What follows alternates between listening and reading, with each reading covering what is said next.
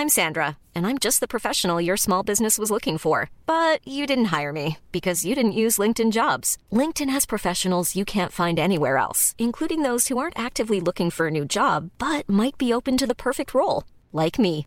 In a given month, over 70% of LinkedIn users don't visit other leading job sites. So if you're not looking on LinkedIn, you'll miss out on great candidates like Sandra. Start hiring professionals like a professional. Post your free job on linkedin.com/people today. Bonsoir à tous et bienvenue dans Soir Info été. On est ensemble pendant trois heures avec moi pour m'accompagner. Claude Obadia, bonsoir. Bonsoir. Vous êtes philosophe agrégé de philosophie. On parlera de votre livre dans un instant. Et Joseph Touvenel, bonsoir. Bonsoir Elodie. Vous êtes directeur de la rédaction de Capital Social. Au sommaire de votre émission aujourd'hui, on parlera d'abord de Marseille. Un homme de 32 ans a été tué par balle dans la nuit de dimanche à lundi. La piste du règlement de compte lié au trafic de stupéfiants est privilégiée. Depuis le début de l'année, ce sont 29 personnes qui ont perdu la vie dans des homicides sur fond trafic de stupéfiants. Des chiffres en hausse par rapport aux années précédentes. Et pourtant, le président fait de la cité phocéenne une priorité. Les renforts de police sont toujours plus nombreux. Alors pourquoi ça ne fonctionne pas? On parlera aussi de surpopulation carcérale. Un nouveau record est tombé ce lundi après-midi. Le nombre de personnes incarcérées dans nos prisons françaises avec une densité carcérale globale qui s'établit à 122% contre 118,7% il y a un an. C'est un chiffre qui est en constante augmentation. Avec ce nouveau pic, la France bat pour la sixième fois en quelques mois son nombre record de détenus. On entendra notamment la détresse de certains surveillants pénitentiaires. Et puis, on parlera du salaire des élus. Le nouveau patron du MEDEF, Patrick Martin, estime que ces derniers ne sont pas assez payés, que la rémunération n'est pas du tout à la hauteur de leur charge de travail. Alors cela crée une polémique entre ceux qui abondent dans son sens, dans un contexte où on le sait, les élus sont de plus en plus souvent menacés, agressés, qu'ils ont subi aussi les émeutes. D'autres pensent l'inverse. On fera le point loin des fantasmes aussi sur le salaire mirobolant qu'imagine parfois leurs administrés. Mais tout de suite, c'est l'heure du journal et c'est avec vous, Simon Guillain. Bonsoir Simon. Bonsoir Elodie, bonsoir à tous. Et on va commencer avec ce braquage. La bijouterie Piaget située rue de la Paix à Paris a été braquée ce midi par trois hommes qui ont pris la fuite. Le butin est estimé entre 10 et 15 millions d'euros. Heureusement, personne n'a été blessé au cours de ce braquage. On va faire le point sur les premiers éléments d'enquête sur place avec Sarah Fenzari et Olivier Gangloff. C'est aux alentours de midi que trois personnes, selon une source policière, deux hommes habillés en costume et une femme en robe, sont entrés dans cette bijouterie de luxe située dans le deuxième arrondissement de Paris, munis d'une arme de poing, un silencieux. Ils se sont emparés de bijoux exposés euh, en vitrine, ainsi que de ceux placés dans le coffre du bijoutier, avant de repartir vraisemblablement à pied puis sur un deux roues. Aucune personne n'a été blessée durant les faits. Le montant du préjudice est estimé pour l'instant entre 10 et 15 millions d'euros. Le parquet de Paris a saisi la brigade de répression du banditisme d'une enquête en flagrance pour vol à main armée en bande organisée et séquestration en bande organisée. Le dernier vol à main armée d'une bijouterie de luxe dans la capitale remonte seulement au 29 avril dernier, à deux pas de là où je me trouve, sur la place Vendôme. Je vous le disais dans le sommaire, nouveau record historique du nombre de détenus en France. La barre des 74 000 prisonniers a été franchie. Oui, au 1er juillet, le ministère de la Justice a recensé 74 513 personnes incarcérées en France contre 73 699 le mois précédent. Alors avec ce nouveau pic inédit, eh bien la France bat pour la sixième fois en seulement quelques mois son nombre record de détenus. Le sujet de Raphaël Lazreg et Corentin Brio. Jamais la France n'a compté autant de détenus dans ses prisons. Selon le ministère de la Justice, 74 513 personnes sont actuellement derrière les barreaux, alors que l'administration pénitentiaire n'accueille que 60 666 places. Avec ce nouveau pic, la France bat pour la sixième fois en quelques mois son nombre record de détenus. Vous avez effectivement des détenus aussi qui, euh, qui, qui, qui, se plaignent de leurs conditions d'incarcération. Pourquoi? Parce que vous avez des détenus qui sont obligés des fois de dormir à même euh, un matelas au sol. Donc oui, la, la prise en charge est malheureusement euh, diminuée. La surpopulation est un problème pour les détenus et pour les surveillants en charge de leur sécurité. Mais les surveillants, ils font le double de travail qu'ils devraient faire au quotidien aujourd'hui dans des conditions parfois indignes, parfois inhumaines, avec des rythmes de travail infernaux. Et mes collègues sont en très grande souffrance dans les établissements. La hausse est plus importante que lors des précédents records, avec 814 détenus de plus en un mois. Au total, il y a près de 2500 détenus de plus qu'au 1er juillet 2022. Le mystère autour de la disparition du petit Émile reste entier, trois semaines après la disparition de l'enfant de deux ans et demi. Oui, chiens et drones euh, sont de nouveau déployés au Vernet. Les enquêteurs euh, arpentent pour le moment la commune dans un rayon de 5 km. Solène Boulan. La semaine dernière, le garçonnet de deux ans et demi reste introuvable. Après une pause ce week-end, elles ont repris ce lundi comme prévu. Le périmètre des investigations a été élargi au-delà de 5 km. Les enquêteurs sont désormais accompagnés de sept chiens, spécialisés dans la recherche de corps sans vie. Un drone, qui permet d'explorer à distance des zones difficiles d'accès, a également été déployé. Les investigations doivent permettre de vérifier qu'aucun corps ne se trouve autour du hameau. Pour rappel, une information judiciaire a été ouverte le 18 juillet dernier pour rechercher la cause de la disparition du petit garçon qui s'est volatilisé le 8 juillet. L'arrêté municipal interdisant aux riverains d'accéder au hameau a été prolongé. Les recherches devraient quant à elles se poursuivre jusqu'à jeudi soir. Mais à ce stade de l'enquête, les chances de retrouver le petit garçon vivant dans cet environnement sont quasi nulles. Dix jours après le meurtre d'Enzo, le village de Lae Malherbe est encore sous le choc, Simon. Adolescent de 15 ans qui a été tué d'un coup de couteau pour un simple regard. Certains riverains dénoncent le manque d'intérêt de l'État pour cette affaire. Mathilde Couvillère-Flournoy et Fabrice Elsner. Dix jours après le meurtre d'Enzo, les stigmates sont toujours présents à la Malherbe. Ça a choqué tout le village. Hein. Malheureusement, c'est des jeunes qui sont. On a, notre petit groupe de jeunes qui, chez nous, euh, qui ça se passe toujours très bien. Il n'y a jamais eu de problème. Enfin, moi, je, traîne souvent dans les Malherbe. Je ne me suis jamais senti en danger. Et l'émotion aussi. Cet ami d'Enzo, mort dans ses bras, témoigne de la scène d'horreur qu'elle a vécue. Je m'en souviens que je marche vers lui, il me regarde en tournant la tête et il me dit Camille, je vais pas tenir. Et cette phrase, j'ai compris ce qu'il voulait dire parce qu'il était, il avait perdu mais tout son sang en, rien de temps. Je sais que bah, il est mort devant moi, donc je sais très bien qu'il est plus là, mais j'arrive pas à y croire. Surnommé Bezo par ses amis et sa famille, Enzo n'avait que 15 ans lorsqu'il a été poignardé à la cuisse et au thorax. Pour le maire de la ville, le meurtre du jeune homme a trop vite été oublié, en cause la situation géographique du village.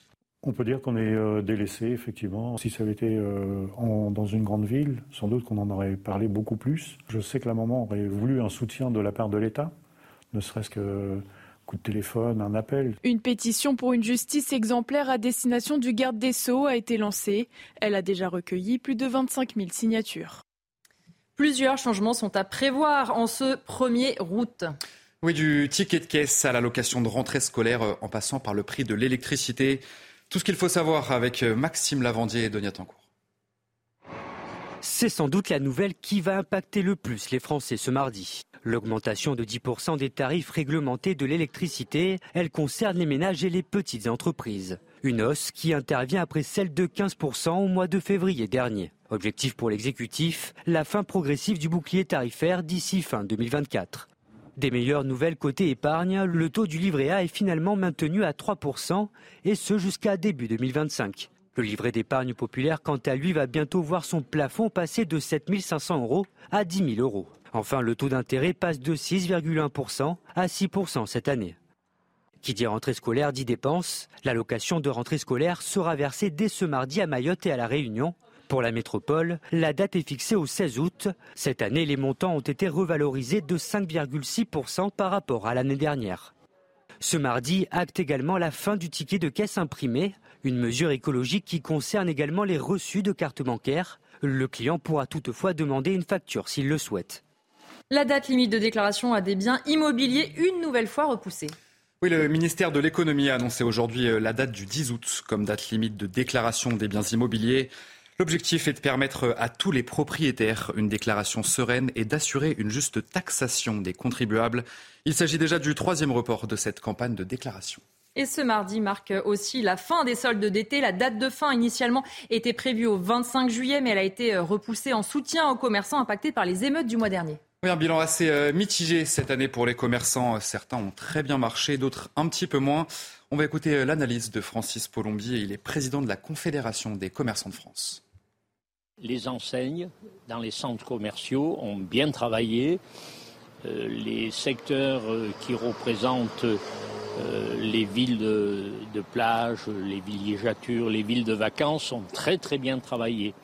En centre-ville, ça s'est avéré moins bon dans les périphéries également. Donc ce sont des soldes partagés. c'est un peu normal parce que les soldes, compte tenu de leur déroulement, compte tenu des promotions sans arrêt toute l'année, y compris via le e-commerce, les grandes enseignes e-commerce, eh bien, les soldes arrivent presque après la bataille, euh, avec toute une saison qui s'est faite sur des promotions, sur du Black Friday, sur des ventes privées, etc. La France évacue ses ressortissants au Niger une semaine après le push. Trois avions, dont deux Airbus A330 d'une capacité de plus de 200 passagers, ont atterri à l'aéroport civil de Niamey. Sachez qu'un premier avion a décollé ce soir avec 262 personnes à bord. L'atterrissage de ces avions sur le sol français est prévu dans la nuit. On va en parler avec euh, Harold Iman, notre spécialiste des questions internationales à CNews. Harold, c'est une vraie euh, évacuation qui se déroule en ce moment.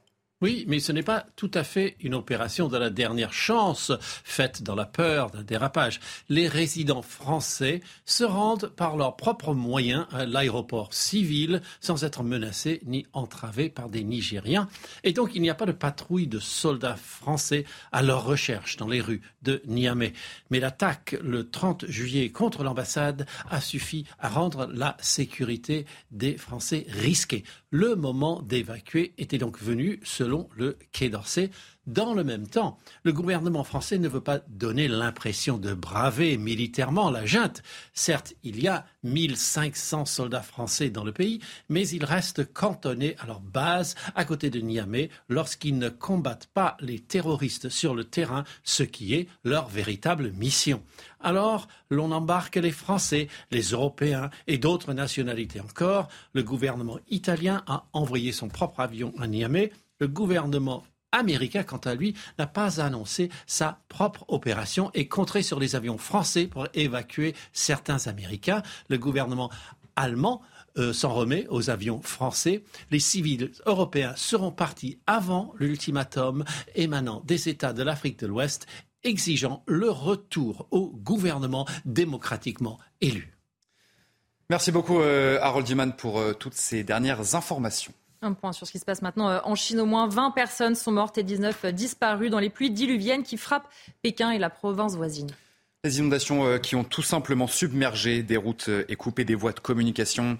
Depuis vendredi, la tempête balaie la Chine du sud-est vers le nord. En 40 heures seulement, la capitale chinoise a vu tomber l'équivalent des précipitations moyennes de tout un mois de juillet. Les journées mondiales de la jeunesse ont commencé aujourd'hui à Lisbonne. Et à la veille de l'arrivée du euh, pape François sur place, des dizaines de milliers de jeunes fidèles euh, affluent vers euh, cette capitale portugaise. Il s'agit du plus grand rendez-vous catholique international qui devrait rassembler un million de personnes d'ici la fin de la semaine. Alors qu'est-ce qui motive ces jeunes à se rendre sur place? On va écouter ce témoignage de Roméo qui est justement à Lisbonne. Ce qui m'a motivé, c'est euh, ces JMJ, je ne les vis pas comme une, comme une parenthèse dans ma vie, mais plutôt comme, comme un déploiement. Euh, voilà, j'ai 20 ans et euh, le fait de se retrouver avec des centaines de milliers de, personnes euh, à Lisbonne, voilà, autour du pape, des centaines, plus d'un million de, jeunes du monde entier catholiques. Voilà, c'est une un vrai déploiement dans, dans ma vie, dans ma, dans, ma vie de foi. et donc, je, je, je l'ai vraiment comme un, comme un moment important pour moi d'un point de vue personnel. Dans l'ouest de la France et notamment euh, sur les côtes, eh bien, le début de saison touristique est plutôt décevant, Simon. Et après euh, deux mois de soleil au mois de mai et au mois de juin, eh bien, la météo euh, a radicalement changé. La fréquentation est en forte baisse. C'est par exemple le cas à la Baule. Le reportage sur place signé Jean-Michel Decaze avec Mickaël Chaillot.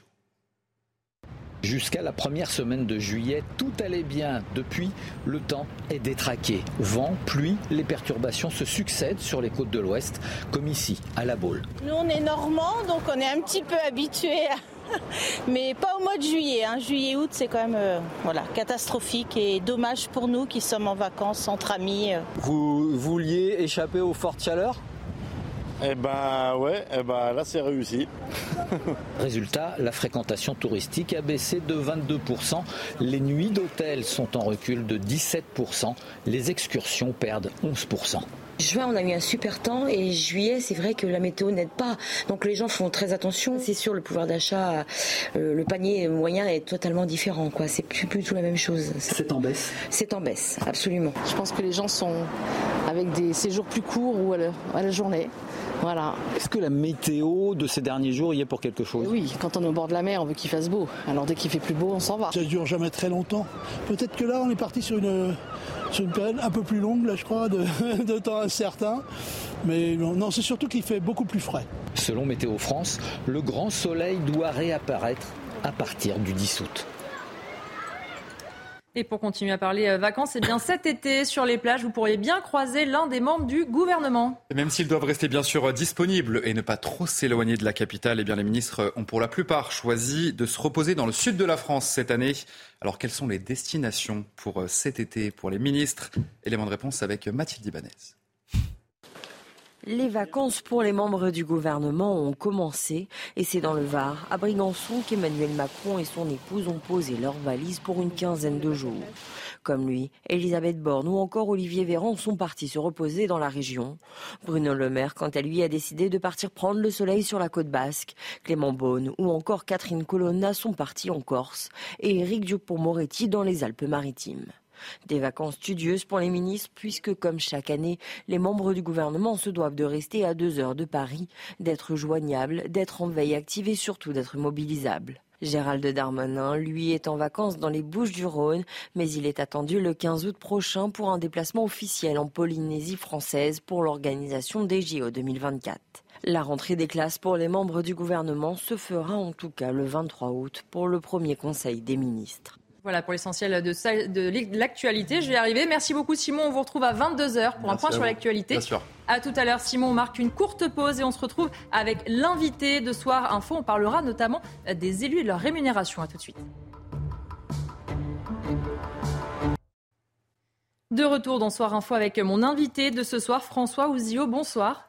Bonsoir. Vous êtes maire d'hiver droite de Vernon, président délégué de Seine-Normandie Agglomération et conseiller régional de la région Normandie, je voulais vous avoir ce soir pour vous faire réagir notamment aux propos du patron euh, du MEDEF, Patrick Martin. Ce matin, dans la presse quotidienne régionale, il parle notamment du salaire euh, des élus. Il dit Ceci, nos élus politiques ont des rémunérations qui ne sont pas à la hauteur de leur charge de travail, de leur exposition médiatique et des risques réputationnels et judiciaires qu'ils encourent. Ma première question est relativement simple et je pense connaître la réponse. Est-ce que vous êtes d'accord avec ce qu'il a dit? À 100% d'accord. Euh, je trouve ça bien que ce soit euh, la société civile qui le mhm. dise, parce que si ça avait été un politique, forcément, ça ah aurait été interprété différemment. On aurait encore crié au scandale, mais que ça vienne de la société civile, c'est bien, surtout après les années qu'on vient de traverser. Gilets jaunes, Covid, encore récemment les émeutes. Euh, moi, et un certain nombre de mes collègues maires, on a passé un certain nombre de nuits blanches ces dernières semaines. Euh, avec des bâtiments brûlés, avec tout un tas de, de, de gestions récurrentes euh, à, à, opérer dans nos communes qui nous prennent quand même beaucoup de temps. Et euh, il faut le dire, depuis aussi un certain nombre d'années, une vraie crise de l'engagement, hein, mm. aussi bien associatif que politique d'ailleurs. Et justement, sur cet engagement, parce qu'on peut imaginer qu'aujourd'hui, vous l'avez dit, vous êtes beaucoup mobilisés. Il y a eu Gilets jaunes, Covid, émeutes, etc. Est-ce qu'aujourd'hui aussi, la rémunération va dans le sens de on est beaucoup plus sollicité, on demande beaucoup plus aux maires, on est beaucoup plus euh, menacé, parfois violenté. Donc la logique veut que la rémunération peut-être aussi augmente avec euh, les risques et avec l'importance que ça prend sur vos temps, forcément. C'est sans doute une des explications, mais au final, même avant les Gilets jaunes, même avant le Covid et même avant les émeutes, le quotidien d'un maire est quelque part, je ne suis pas forcément le plus représentatif puisque je suis maire d'une commune de 25 000 habitants. Mhm. Donc, j'ai une équipe municipale assez étoffée.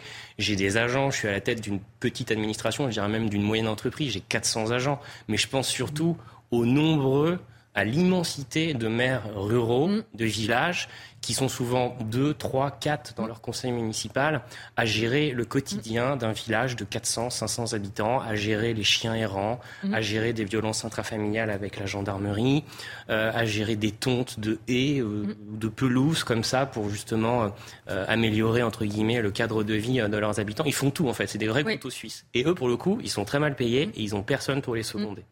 Et justement, parce que ces élus, on avait euh, ce matin un représentant des maires ruraux de France qui disait en fait beaucoup aussi euh, euh, sont bénévoles, ça leur demande un temps fou, ils ne peuvent pas abandonner leur travail pour du bénévolat.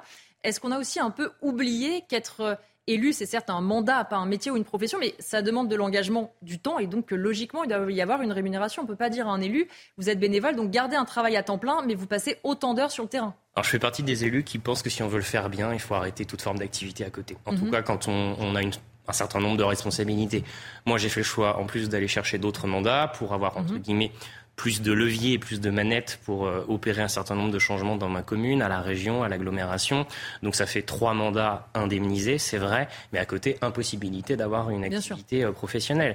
Ceux qui cumulent en général dans des villes moyennes une activité professionnelle en plus de celle de leur mandat, en général, euh, le contrat à durée déterminée Mm. est révolu euh, au bout de six ans par les électeurs, parce qu'en fait, on fait tout à moitié, Mm. et ça ne marche pas. Par contre, effectivement, pour euh, des élus qui sont dans une deuxième partie de vie, moi j'ai commencé tôt, on est un certain nombre euh, à avoir commencé en 2014 de Mhm. ma génération. Donc en fait, on a fini nos études, on a eu une activité professionnelle pendant quelques années, et très vite, on est tombé dans la marmite de la politique, et on aura sans doute une seconde vie. Mais une autre génération d'élus, eux, pour le coup, ont eu une première vie professionnelle Mhm. dans le privé ou ailleurs, et ensuite ont terminé euh, maire de leur village, etc. Et là, pour le coup, c'est vrai qu'ils sont quand même assez seuls et euh, on re- revient très régulièrement. Et pour le coup, je pense que euh, le patron du MENEF a été sur le sujet des indemnités, alors que très régulièrement, depuis longtemps, on va sur le statut de l'élu, notamment sur ses responsabilités. On- On est responsable de tout quand même dans notre commune. Enfin, pénalement, euh, si jamais euh, il y a un problème sur un terrain de sport ou autre, la jurisprudence a évolué, elle nous a quand même protégés, mais on est obligé de prendre des assurances. Et très vite, on peut se retrouver aussi dans la lessiveuse médiatique sur tout un tas de sujets. Et encore une fois, euh, on peut compter quand même en général que sur nous-mêmes. Et euh, je voudrais qu'on parle aussi un petit peu rapidement, malheureusement, euh, des violences, parce que les violences contre les maires, notamment, on le sait, elles sont en hausse. Ce sont les chiffres de l'Association des maires de France, en hausse de 15% l'an dernier, environ 1500 agressions de maires. Dans les détails, euh, ce sont 50% des élus qui sont victimes d'outrages, 40% de menaces et 10% de violences volontaires. On parlait tout à l'heure de la crise de l'engagement. Ces chiffres, forcément, quand on veut s'engager aujourd'hui au politique, ou même quand on y est déjà, ça fait quand même réfléchir. C'est-à-dire qu'on se dit, potentiellement, demain, je vais être insulté, menacé, voire agressé. Et encore, on, on parlera dans un instant de la Rose euh, aussi. Effectivement. Alors, euh, j'allais y venir. Euh. L'exemple le plus emblématique de ces dernières semaines, c'est Vincent Jeanbras, effectivement. Mais en fait, il y en a plein des Vincent Jeanbras. Il a fait l'une d'actualité parce qu'il y avait un maman d'émeute. Mais euh, quelques années, on retourne quelques années auparavant, en 2019, Mm. un maire, le maire de Signes, dans le. Var, qui s'oppose juste à des personnes qui font de- des dépôts sauvages et, et tués. Voilà, il est bousculé avec, je crois, une camionnette et il meurt, euh, il succombe euh, de ses blessures. Et c'est d'ailleurs euh, suite à cela qu'il y a eu une loi pour réformer un peu le statut de l'élu qui s'appelle Engagement et proximité, qui avait été portée par le ministre des collectivités territoriales de l'époque, Sébastien Lecornu. Mais pendant l'épisode Gilets jaunes, aussi pour le coup, c'était les parlementaires qui étaient Mm. un peu plus dans le collimateur, notamment euh, des Gilets jaunes. Et moi, je me rappelle dans mon département, dans l'heure, qui fait aussi la une de l'actualité sur le sujet d'Enzo. Euh, et là, pour le coup, les élus sont aussi en première ligne. Ils doivent gérer Et se sentent euh, assez seuls, j'ai cru, j'ai cru comprendre, mais pour le coup, en tout cas, euh, nous, on est très solidaires bien sûr. euh, du maire euh, concerné. Pendant l'épisode Gilets jaunes, euh, je me rappelle de, de parlementaires de l'heure qui euh, ont vu débarquer euh, devant chez eux quand même des personnes avec des fusils menaçant leur famille. Donc il y avait quand même un climat de tension très fort. Et on voit bien que, ben, à part euh, avoir le soutien de la brigade de gendarmerie du coin ou du commissariat, c'est quand même effectivement en général assez compliqué. Mais je note aussi depuis euh, déjà en 2020, et pour le coup on avait eu seulement entre guillemets l'épisode Gilets jaunes, un maire sur deux ne se représentait Mm. pas en 2020. Oui. Et là, j'ai pris les chiffres avant de venir. Depuis 2020, vous avez 1300 maires qui ont démissionné, 800 adjoints et 3000 conseillers municipaux en trois ans. Donc il y a vraiment une crise, pour le coup, démocratique. Avec une difficulté aussi souvent euh, de les remplacer. C'est-à-dire que ceux qui potentiellement sont en, en fin de liste, qui pourraient prendre des mandats, euh, n'en ont pas envie non plus. Non. Non, mais parfois vous avez même aussi des parlementaires qui deviennent ministres ou qui auraient pu devenir ministres, mais ils ne le deviennent pas parce que leur suppléant n'a pas envie Mm. On l'a de vu devenir récemment parlementaire. On l'a vu récemment. Vous voyez, euh, au final, ça fait quand même un peu peur, ça donne un peu le tournis de devenir élu.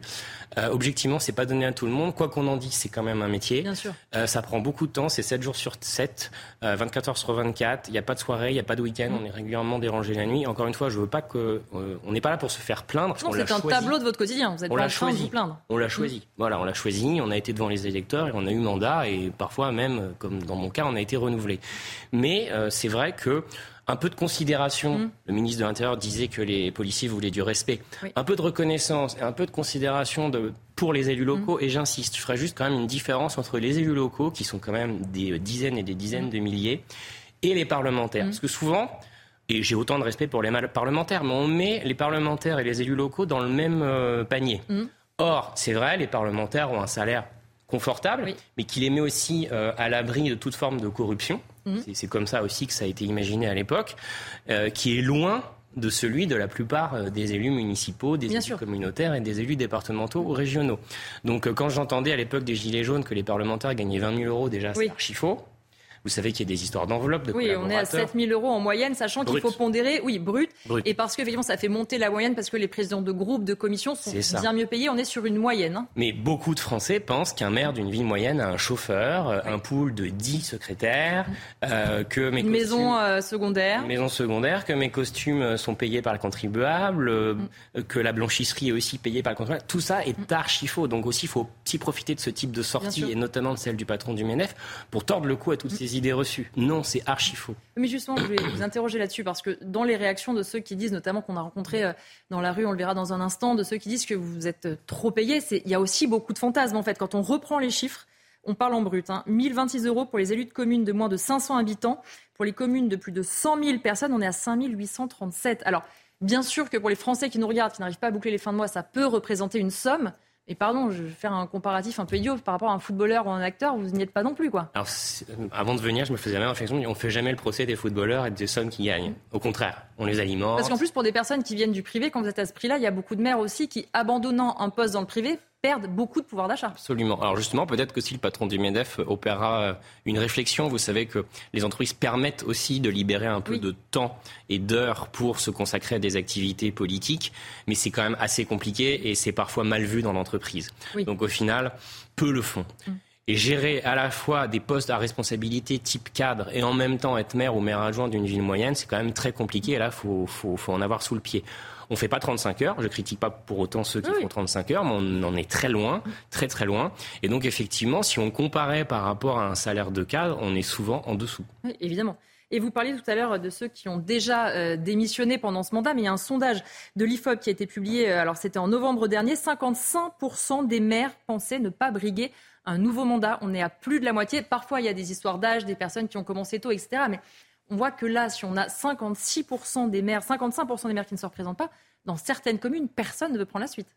Mais c'est déjà arrivé plein de fois. Mmh.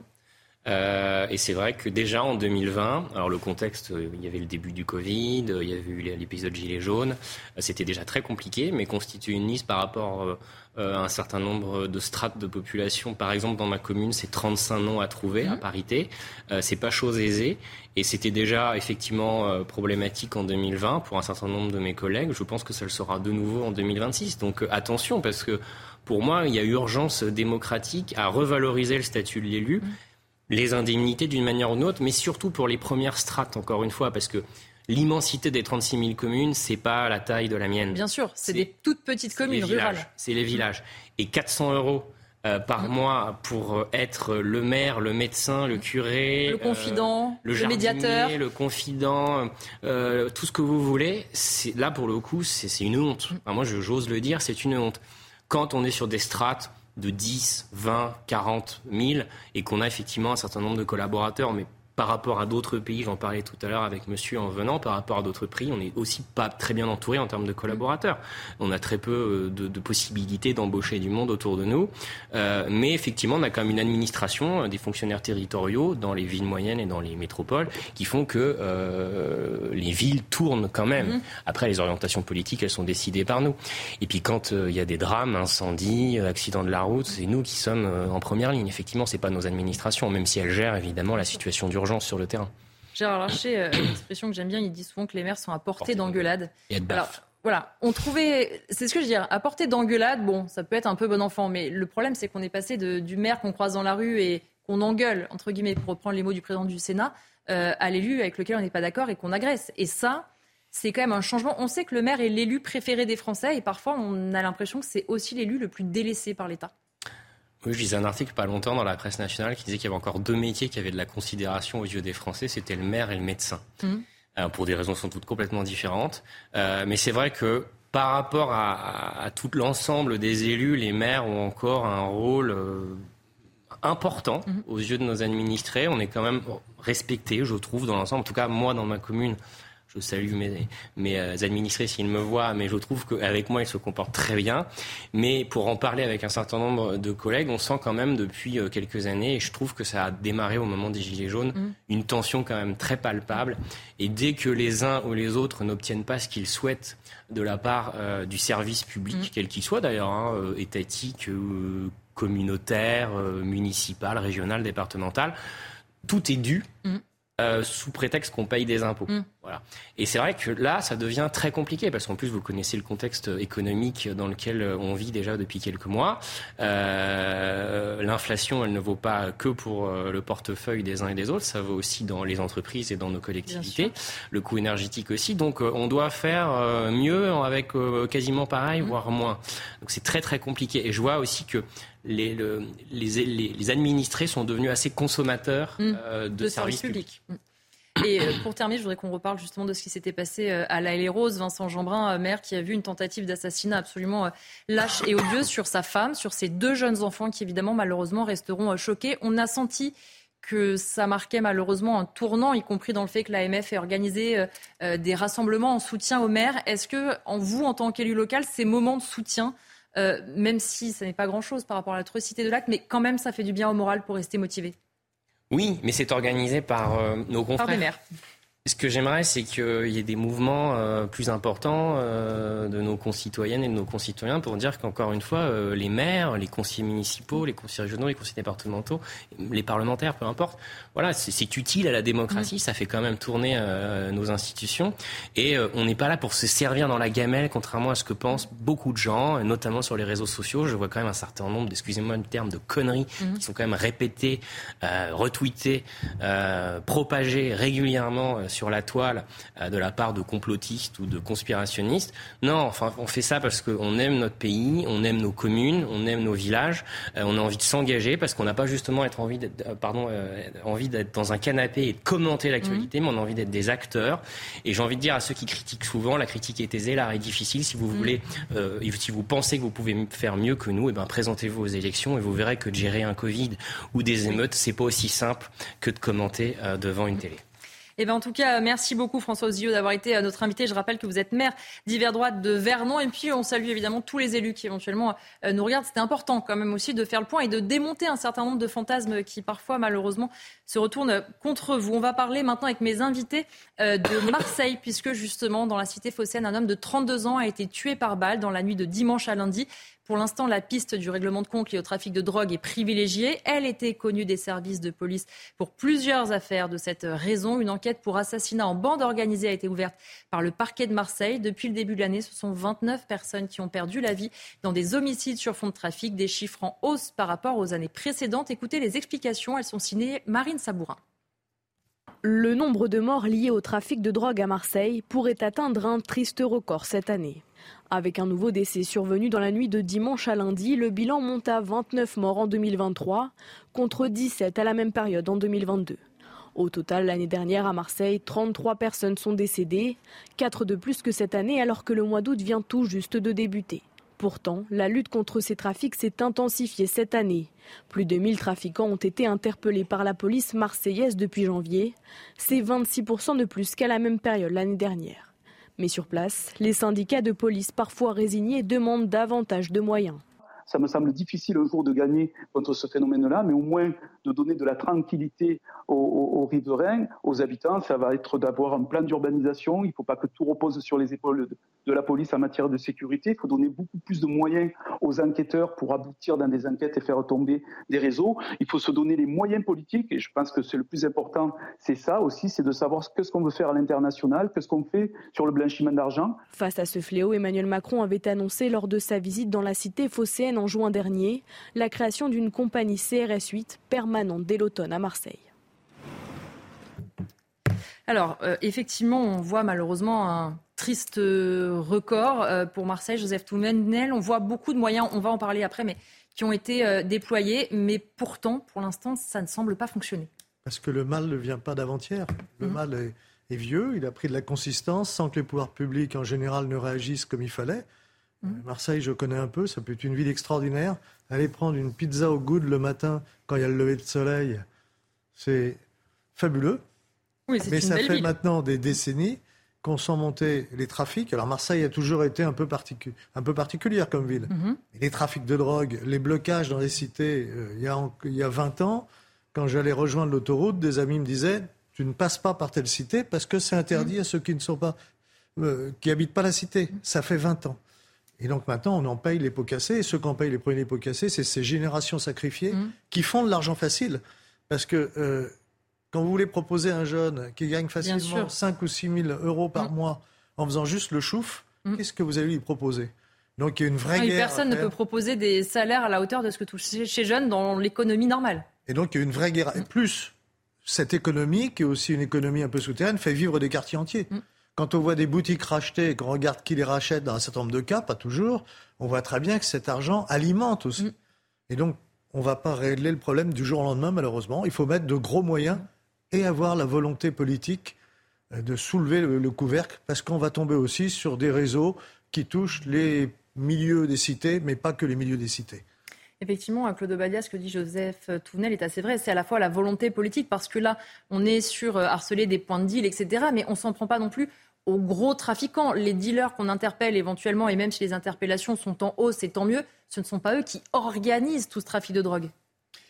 Oui, sans doute. Alors, je suis assez d'accord avec ce que dit euh, monsieur, Touvenel. Pour autant, bon, euh, moi, je n'ai pas une perception euh, suffisamment avertie de la lutte contre, de la lutte policière et, judiciaire contre les gros trafiquants. Donc, je, peux difficilement juger de cela.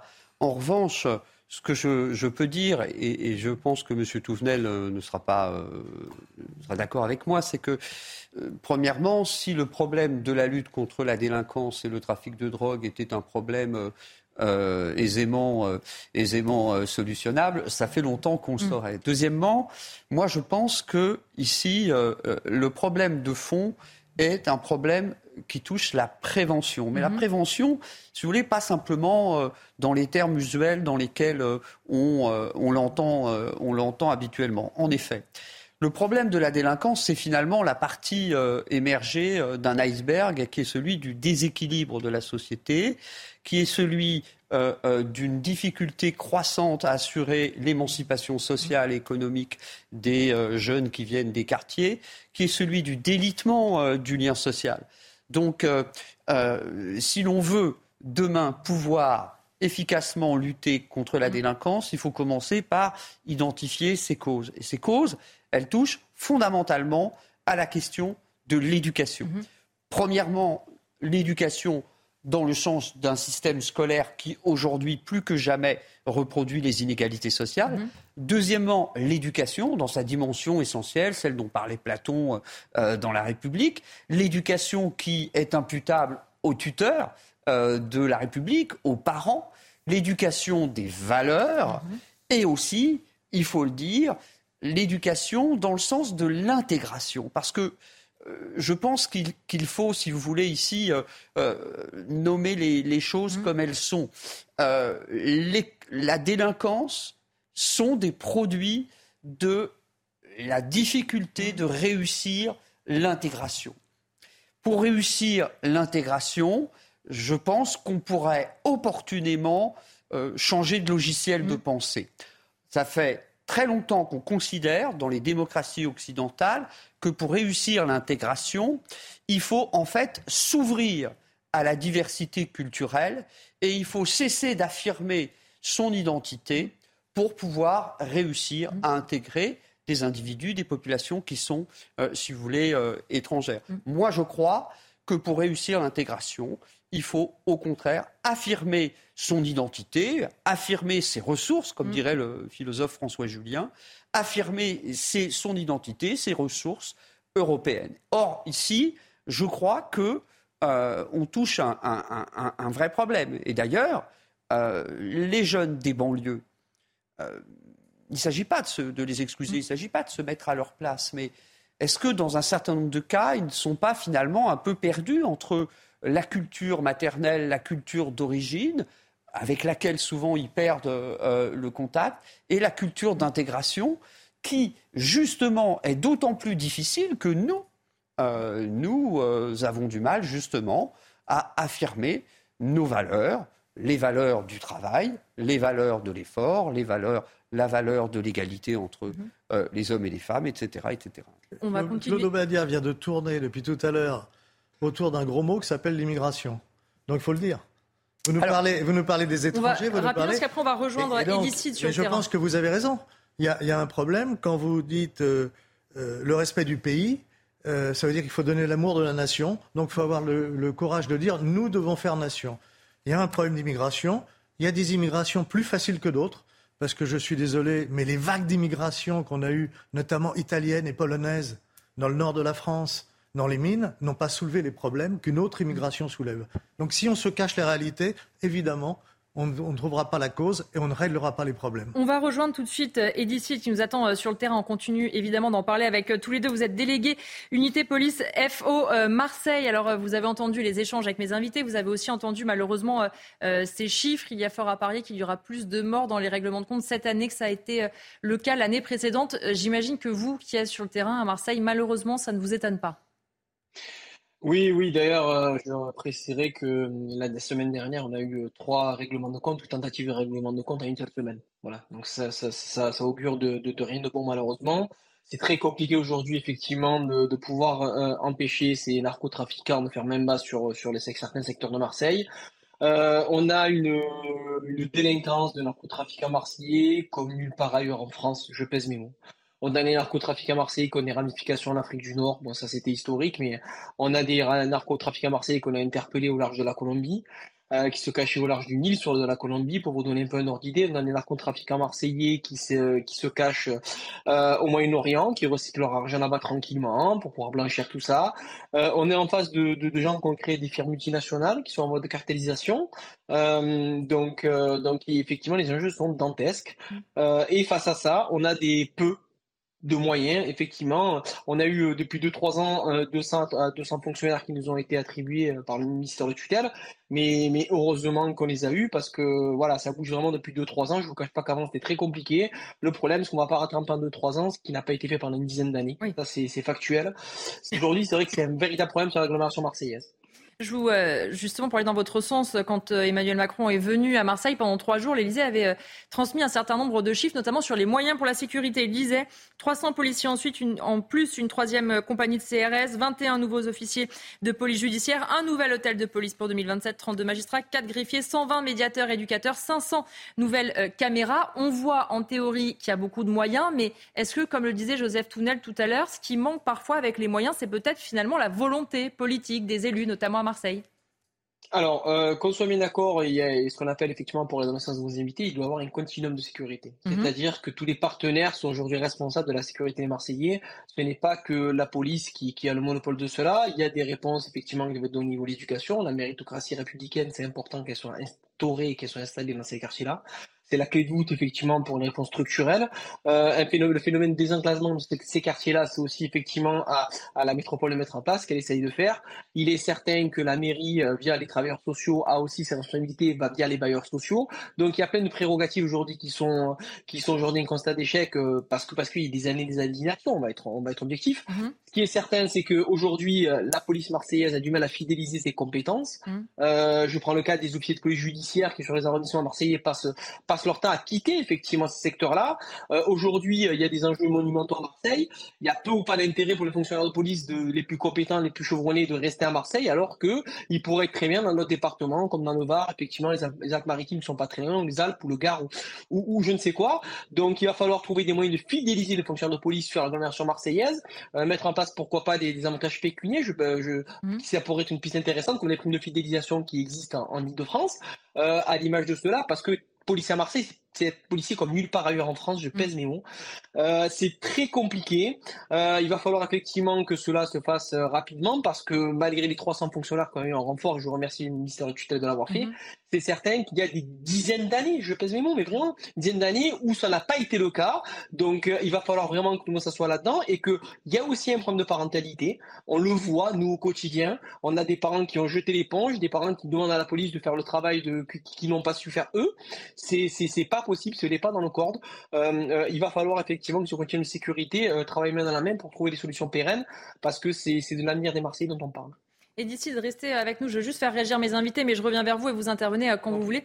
Joseph Tounel, c'est vrai ce qu'il dit aussi, c'est qu'on demande beaucoup aux forces de l'ordre, peut-être beaucoup trop. Et aujourd'hui, à Marseille, on paye aussi un retard qui a été pris. On accuse parfois Benoît Payan de sa gestion de la ville. On ne peut pas imputer à Benoît Payan la situation de la ville à Marseille aujourd'hui. Il n'est pas maire depuis 30 ans. Non, mais il est, il est d'une philosophie, d'une ligne politique qui n'ont jamais poussé à régler les, problèmes. Bien sûr. D'ailleurs, même sur les caméras de surveillance, Emmanuel Macron il a mis un petit taquet en disant je les paye, il faut, les mettre. Il faut quand même que tous ceux qui ont construit les dysfonctionnements de la société ne nous disent pas aujourd'hui j'y suis pour rien parce que ça fait peu de temps que je suis à la gestion ils ont amené des idéologies qui ont été des idéologies mortelles. Je vous rejoins quand vous dites que ces jeunes, il y a un mal-être, c'est à mm. pleurer, parce que ce sont des jeunes Français. Mm. Et, ils sont quasiment à l'abandon. Ça ne veut pas dire que quand ils sont délinquants, euh, le bâton ne doit pas sévir. Bien sûr. Euh, mais il y a un accompagnement social qui doit être fait aussi, et un accompagnement scolaire. L'école, oui, encore faut-il que l'école donne l'amour de la France, alors que dans bien des cas, l'école fait exactement le contraire. Quels sont les grands récits épiques qu'on apprend à ces jeunes? Il n'y a pas grand-chose. On critique quasi systématiquement notre pays, alors il faut regarder la réalité, mais il y a des tas de belles choses, il y a des gens extraordinaires.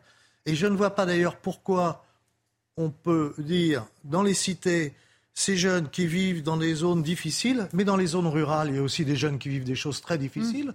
qui ont moins de moyens et moins d'aide que dans les cités, et il y a moins de délinquance. Et pas forcément plus de services publics. Et encore moins de services publics. Euh, effectivement, Claude Obadia aussi, ce que disait d'ici, euh, c'est qu'il y a aussi de plus en plus de départs de ces fonctionnaires de police, moins en moins qui ont envie d'aller travailler à Marseille. On a vu aussi récemment la fronde des policiers euh, à Marseille. On voit qu'ils sont dégoûtés et que quand on voit la situation actuelle, on se dit c'est peut-être pas le meilleur moment pour que euh, des policiers expérimentés s'en aillent et peut-être être remplacés par des plus novices qui se retrouvent face à ces images, face à ces violences, face à ces règlements de compte en permanence. Oui, mais les policiers, eux, ils sont euh, sur le front euh, des difficultés que nous, nous commentons, nous observons tranquillement assis dans nos fauteuils. Et le désarroi des policiers, c'est le désarroi de, de, fonctionnaires qui voient bien la vanité à certains moments de, leur comportement, qui voient bien que, sitôt interpellée, la surpopulation carcérale, la, euh, jeunesse des délinquants euh, fait que, euh, évidemment, ils sont tout aussi rapidement, comment dire, libérés.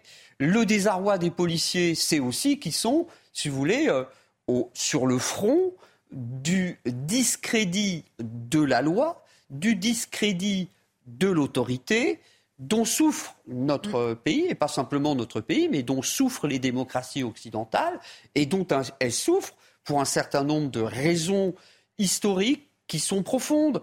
Première raison, la sortie de la religion. Mm. Deuxième raison, la faillite du communisme historique. Troisième raison, les progrès de l'utilitarisme anglo-saxon, du libéralisme et de l'individualisme qui font de notre société ce que Jean Jaurès appelait, euh, il y a déjà un siècle, une société sans société. Alors pour revenir à ce que disait M. Touvenel, euh, si je n'ai pas parlé d'immigration, ce n'était pas un acte manqué, ce n'était pas, pas un lapsus, c'était pour essayer d'attirer l'attention des téléspectateurs sur un point sur lequel on ne l'attire pas suffisamment. Mmh. Euh, l'ancien ministre des Affaires étrangères de François Mitterrand, Hubert Védrine, mmh. l'a écrit dans un livre il y a deux, trois ans qui était extrêmement intéressant. Il faut cesser de stigmatiser le besoin d'identité. Il faut cesser de penser que euh, avoir un, euh, comment dire qu'avoir besoin de se reconnaître dans des valeurs est quelque chose de complètement ringard mm. et dépassé, parce que si nous ne pouvons pas affirmer nos valeurs de démocrates, si nous ne pouvons pas affirmer euh, nos valeurs égalitaristes, si nous ne pouvons pas affirmer la valeur de la liberté de penser et de la liberté de conscience, je ne vois pas très bien comment on va pouvoir enseigner ces valeurs et comment on va pouvoir assumer l'éducation qui peut préserver, dans certaines mesures seulement, bien sûr, euh, les jeunes de la délinquance. On va rejoindre pour terminer cette partie de nouveau euh, Edicite parce que euh, c'est toute une chaîne en fait qui ne fonctionne plus ou mal à Marseille parce que vous vous êtes sous l'eau, mais c'est aussi le cas après des magistrats qui ne s'en sortent pas non plus, de procédures qui sont très lourdes, très longues et ça forcément ça n'aide pas non plus à avoir des réponses pénales rapides et ça favorise forcément aussi l'impunité que ceux que vous interpellez et que vous retrouvez le lendemain au même endroit avec les mêmes méfaits. Ah, il est certain que lorsque nous interpellons des individus qui ont un, casier, euh, qui sont des réitérants euh, en termes d'infractions euh, répétitifs, il est certain que le côté vers la vertu pédagogique de la sanction, le fait qu'elle soit rapide et, que la personne soit rapidement écartée de son quartier et du lieu où elle vit, c'est sûr effectivement que c'est totalement annihilé par la réponse tardive de certaines juridictions. Ça, c'est une certitude. Pour les raisons de manque de moyens, ça c'est certain. Ça, c'est la première chose, effectivement, ça nous est compliqué. Et pareil, on a aujourd'hui effectivement certaines branches de, de, de, de, municipale des obédiences municipales qui, qui refusent, qui font traîner. Euh, aujourd'hui, c'est dommage et c'est malheureux euh, tout ce qui est vidéosurveillance, vidéoprotection, parce que parce qu'aujourd'hui on a aujourd'hui on a on a un parc qui est désuet. Euh, vous l'avez dit tout à l'heure et je vous en remercie effectivement. Le président de la République a mis le doigt sur cela. Le ministre de l'Intérieur l'avait déjà fait. Aujourd'hui, on a effectivement pour des raisons d'ordre dogmatisme certaines branches effectivement de la municipalité qui sont minoritaires mais qui mais qui sont aujourd'hui proactives, qui, qui, qui, évitent à ce que qu'on arrive à, à une situation de vidéosurveillance euh, euh, lambda. Marseille, c'est deux fois plus d'habitants que la ville de Nice, c'est deux fois moins de caméras de vidéosurveillance. Et, et, vous savez, aujourd'hui, on a des systèmes d'exploitation euh, qui sont laissés à la, à pression des fonctionnaires. sur Marseille, c'est un système d'exploitation sur lequel, effectivement, mes collègues peuvent avoir la main pour 500 fonctionnaires. À Paris, effectivement, pour avoir connu l'expérience parisienne, c'est effectivement un système d'exploitation par arrondissement. À Marseille, c'est un système d'exploitation pour 5 à 8 arrondissements. C'est une catastrophe, effectivement.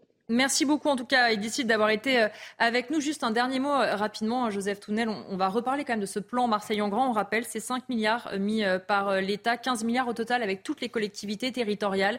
Emmanuel Macron, qui est allé trois jours, la nouvelle ministre de la Ville, est issu de Marseille. Est-ce que si tout ça ne marche pas, alors qu'Emmanuel Macron a engagé beaucoup d'argent, beaucoup de sa personne, il y aura une part d'échec de sa part aussi? Les milliards sont sans doute nécessaires. Enfin, l'argent est utile. Mm. Mais c'est pas ça qui va faire. Je vais vous donner qu'un exemple. Il y a quelques années, j'ai emmené des scouts de Marseille, mhm. donc euh, de tout milieu, faire la descente du Gorge du Tarn en radeau. Ça a été une aventure fantastique pour ces gamins qui l'ont préparé toute l'année. Il fallait construire, inventer des radios par patrouille, les construire pour les emmener démontables et remontables pour les mhm. Gorges du Tarn. Aventure extraordinaire. On a mêlé des gens des cités et des gens des quartiers plus chics. Ça s'est très très bien passé. Problème, aujourd'hui, la réglementation nous interdirait de le faire. Mhm à un moment donné aussi, il y a sans doute des moyens qui sont nécessaires, mais il y a aussi sans doute la façon de mettre en œuvre. Et on a des réglementations qui deviennent absurdes et contre-productives. Et ça, c'est un gros travail aussi. Merci euh, Joseph Tounel. On marque une courte pause et on se retrouve euh, dans Soir Info. On parlera notamment de la surpopulation carcérale. À tout de suite. Il est 22h sur CNews de retour dans Soir Info et tout de suite c'est le retour de l'actualité avec vous Simon Guillain. Rebonsoir Simon. Bonsoir chère Elodie et bonsoir à tous ceux qui nous rejoignent sur CNews à 22h. La France a commencé à évacuer ses ressortissants au Niger une semaine après le putsch. Trois avions dont deux Airbus A330 ont atterri à l'aérodrome civil de Niamey. Sachez qu'un premier avion a décollé ce soir avec 262 personnes à bord. En tout, il y a 600 Français qui ont clairement exprimé leur intention de partir et un petit peu plus de 400 Européens. L'atterrissage de ces avions sur le sol français est prévu dans la nuit. Dans le reste de l'actualité, la bijouterie Piaget, située rue de la Paix à Paris, euh, a été braquée ce midi par trois hommes qui ont ensuite pris la fuite. Le butin est estimé entre 10 et 15 millions d'euros. Aucune personne, heureusement, n'a été blessée au cours de ce braquage. On va écouter ces quelques témoignages de riverains recueillis sur place par Sarah Fenzari et Charles Pousseau. Non, ça m'étonne pas, parce qu'avec tout ce qui se passe un peu en ce moment, le regard il est tourné vers ailleurs, vers les quartiers, avec tout ce qui est les émeutes, euh, voilà, les problèmes, bon, on sait ce qui se passe en ce moment. C'est-à-dire que je pense qu'ici, là, en ce moment, la vigilance, elle a un peu baissé.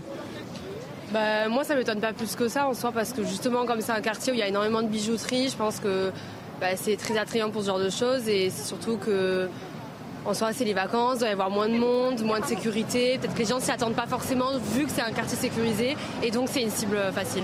Euh, c'est étonnant parce que euh, maintenant il y a des alarmes, tout, est, vraiment sécurisé de nos jours. Donc euh, surtout des grosses bijouteries, des gros magasins, des gros magasins à proximité, ça, ça m'étonne franchement. La date limite de déclaration des biens immobiliers a une nouvelle fois été repoussée. Le ministère de l'économie a annoncé aujourd'hui la date du 10 août comme date limite de déclaration euh, des biens immobiliers. L'objectif est de permettre à tous les propriétaires une déclaration sereine et d'assurer une juste taxation des contribuables. Il s'agit du troisième report de cette campagne de déclaration. Et enfin, Elodie, j'ai une petite question pour vous. Elle est toute simple. Est-ce que vous avez le temps de faire les soldes, tout simplement, cet été Pas du tout, Simon, puisque je suis sur CNews tous les jours. Vous n'avez pas eu une heure Ah non, jamais. On prépare les émissions sérieusement ici. Eh bien, je suis désolé de vous dire qu'il est malheureusement trop tard, puisque ce mardi marque la fin des soldes d'été. La date de fin était initialement fixée au mardi 25 juillet, mais elle a été repoussée en soutien, vous le savez, aux commerçants impactés par les émeutes du mois dernier. C'est un bilan mitigé cette année pour les commerçants. Certains ont très bien marché, alors que d'autres un petit peu moins. On va écouter l'analyse de Francis Polombi. Il est président de la Confédération des commerçants de France. Ce sont des soldes que nous avons appelés mitigés. Les, enseignes dans les centres commerciaux ont bien travaillé. Euh, les secteurs euh, qui représentent euh, les villes de, de, plage, les villégiatures, les villes de vacances ont très très bien travaillé. En centre-ville, ça s'est avéré moins bon. Dans les périphéries également. Donc ce sont des soldes partagés. Elle n'a pas eu le temps de faire les soldes, mais elle a eu le temps de préparer la suite de Soir Info. Vous retrouvez tout de suite Elodie Huchard. On ne veut pas être de partout, Simon. En tout cas, vous soyez bien là à 23h pour le prochain point complet sur l'actualité. On marque une courte pause et on revient avec mes invités pour le débat, notamment sur la surpopulation carcérale. À tout de suite. Je vous le disais avant la pause, on va parler maintenant de surpopulation carcérale parce qu'un nouveau record est tombé malheureusement ce lundi après-midi. Le nombre de personnes incarcérées dans nos prisons françaises, la densité carcérale globale s'établit aujourd'hui à 122%. C'était déjà 118,7% il y a un an. C'est un chiffre qui est en constante augmentation. Les détails sont signés Raphaël Lazreg avec Corentin Brio. Jamais la France n'a compté autant de détenus dans ses prisons. Selon le ministère de la Justice, 74 513 personnes sont actuellement derrière les barreaux, alors que l'administration pénitentiaire n'accueille que 60 666 places.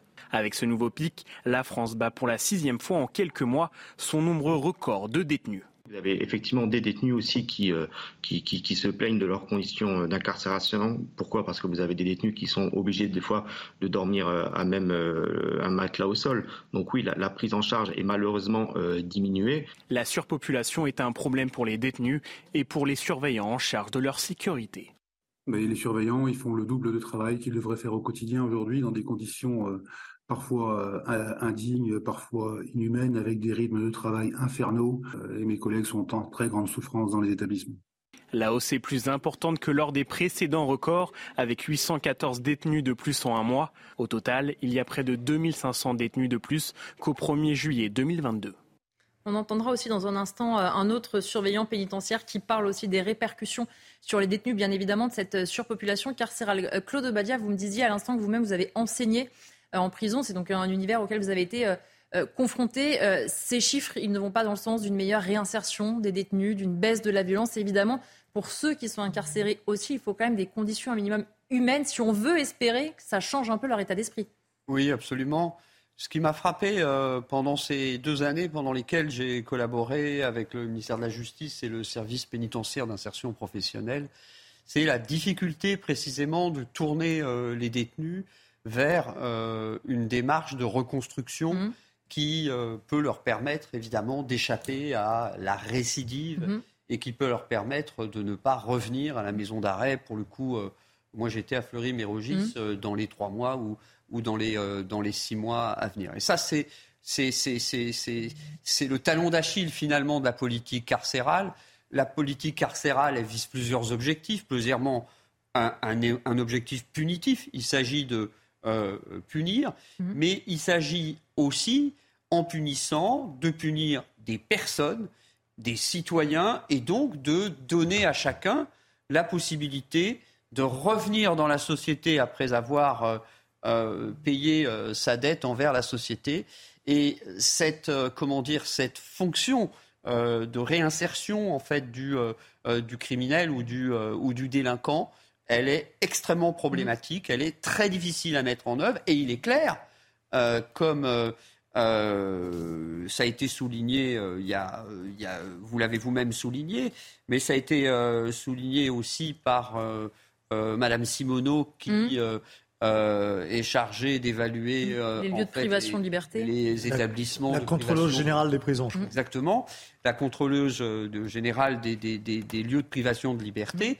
Dans un contexte de surpopulation carcérale, il est, il est clair que la fonction, euh, comment dire, sociale, émancipatrice et de réinsertion des détenus, elle, elle, est infiniment, infiniment problématique, c'est clair.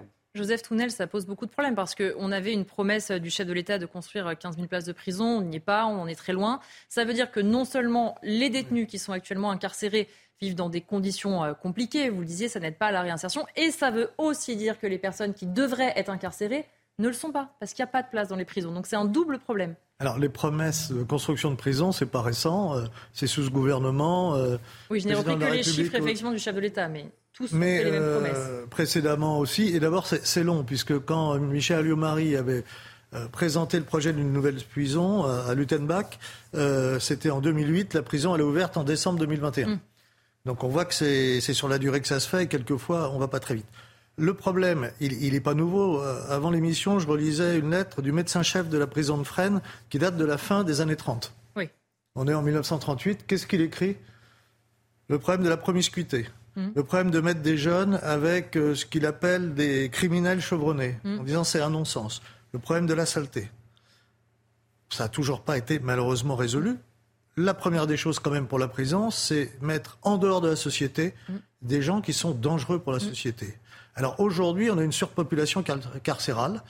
Euh, il y a des prisons trois étoiles aussi, c'est l'image qu'on nous en donne, ça existe mais la majorité ne sont pas en prison trois étoiles, ils sont dans des choses qui sont inacceptables humainement. Euh, alors, comment on peut faire? Ben, Il y a peut-être aussi des solutions d'avoir une autorité politique qui mette un triptyque en, place. Il y a aujourd'hui un quart des gens qui sont en prison qui sont étrangers. Mm. Je ne parle même pas de double nationalité, mm. qui sont étrangers. Ça voudrait dire prison, expulsion mm. et interdiction de revenir sur le territoire national. Oui, et exécution de la peine de prison éventuellement dans le pays dont ils sont originaires. Mais une fois qu'on a un quart, on a gagné quelques places quand même si on fait ça. Et euh, justement, euh, je reviens sur ce que disait Joseph euh, à l'instant sur la promiscuité, etc., sur le fait qu'on a parfois des détenus qui sont plus violents ou plus radicalisés aussi parfois en ressortant parce que effectivement ils ont été incarcérés dans des cellules avec des personnes qui avaient un casier judiciaire beaucoup plus important, qui goûtent aussi, qu'ils expérimentent une forme de violence à laquelle eux-mêmes n'étaient pas habitués finalement. Oui, bien sûr, ça fait longtemps qu'on redoute nationalement que la prison soit un lieu aujourd'hui dans, lequel, euh, en fait, de rendre de petits délinquants euh, qui euh, deviennent parfois des criminels en prison. J'ai à l'esprit aussi cette fonction, cette, cette thèse qu'avait développée un philosophe, Michel Foucault, dans ses cours au mmh. Collège de France. Lui considérait, je ne partage pas tout à fait son point de vue, mais il considérait que la fonction de la prison, c'est de produire de la délinquance. Autrement dit que euh, ce n'est pas par hasard que euh, la culture de la violence est organisée euh, dans la prison. Mais pour Foucault, il s'agit de produire de la délinquance pour justifier de la police. Donc c'est une vision un peu c'est la vision, des, la vision des intellectuels qui nous a emmenés dans le mur où nous sommes aujourd'hui. Euh, merci pour eux. La, la, prison, ça protège déjà. Quand j'ai un assassin dans les rues, quand il est arrêté et enfermé, nous sommes protégés de l'assassin. Peut-être que Foucault ne l'a pas compris. Moi qui suis un garçon beaucoup plus simple, je crois que je l'ai compris depuis longtemps. Alors, oui, bien sûr. Il faut que la société se protège et la société a le droit de se protéger. Elle a pour vocation elle a même de le mettre devoir, en œuvre, elle a le devoir de mettre en œuvre les moyens euh, de se protéger du crime. La grande difficulté à laquelle on est confronté, elle est double. Premièrement, protéger la société du crime et de la délinquance, mmh. mais en, considérant les détenus comme des personnes, c'est-à-dire en euh, euh, mettant en œuvre une politique qui permet autant qu'il est possible euh, d'assurer leur réinsertion dans la société. Et deuxièmement, là encore, moi je, reviens toujours à, cette question-là, on ne réglera pas le problème de la prison et le problème carcéral si on ne règle pas le problème de la délinquance. Et on ne réglera pas le problème de la délinquance si on ne règle pas le problème de l'unité du corps social et si on ne règle pas le problème éducatif. Donc euh, on pourra toujours hésiter comme euh, le garde des Sceaux entre le fait de, créer 13 000 places de prison ou de faire sortir de prison quand on atteint un seuil de saturation les détenus en fin de peine, on ne réglera pas le problème de la prison, parce que le problème de la prison, c'est finalement euh, la partie, encore une fois, la plus visible d'un déséquilibre social euh, dont nous accusons. Puis, dans le, dans le problème des places de prison, je ne sais pas quelle est la proportion, mais, mais qui existe, c'est qu'il y a des gens qu'on met en prison et qui n'en ont pas leur place. Je pense à des, personnes qui, sont ont des problèmes psychiatriques. Oui, celles qui devraient être plutôt soignées. On sait que la psychiatrie, c'est un peu des, des gens qui sont, euh, qui sont dans la rue euh, en, déperdition psychiatrique totale. Et la seule façon de, qu'a la société aujourd'hui de les traiter, c'est que la police puisse intervenir ou les pompiers qui arrivent à la police, ils se retrouvent en prison. Mm. C'est un non-sens total. Euh, ils n'ont absolument pas leur place là. Euh, au contraire, ils vont aussi euh, développer des actes de violence. Et, on peut penser aux gardiens de prison qui ont une vie alors très difficile. On va en entendre un juste après vous. Il faut avoir conscience de ça dans ce milieu fermé, dans ce milieu. quand en plus des délinquants, ils ont des gens qui sont en situation psychiatrique lourde, là aussi on a un effort à faire pour la prise en charge de ces personnes parce que c'est du médical. Je voudrais justement qu'on écoute euh, Johan Carrar. Il est secrétaire général adjoint du syndicat national FO Justice. Expliquez ce qu'il, euh, écoutez ce nous disait euh, il y a quelques heures sur CNews. Dès l'instant où vous avez une hausse des méfaits, donc une hausse des incarcérations, ça se ressent, nous, dans, dans, nos conditions de travail. Vous avez des établissements pénitentiaires qui sont surchargés, surpeuplés, où normalement la norme devrait être l'enseignement individuel on se retrouve, nous, à gérer euh, des cellules. Vous avez des fois deux, trois, voire quatre détenus dans 9 mètres carrés, ce qui euh, favorise malheureusement la promiscuité euh, et la violence. Et malheureusement, ben voilà, le, surveillant qui est généralement seul sur son étage à gérer 100, 150 détenus, ben, voit se démultiplier comme ça ce, nombre d'incarcérations.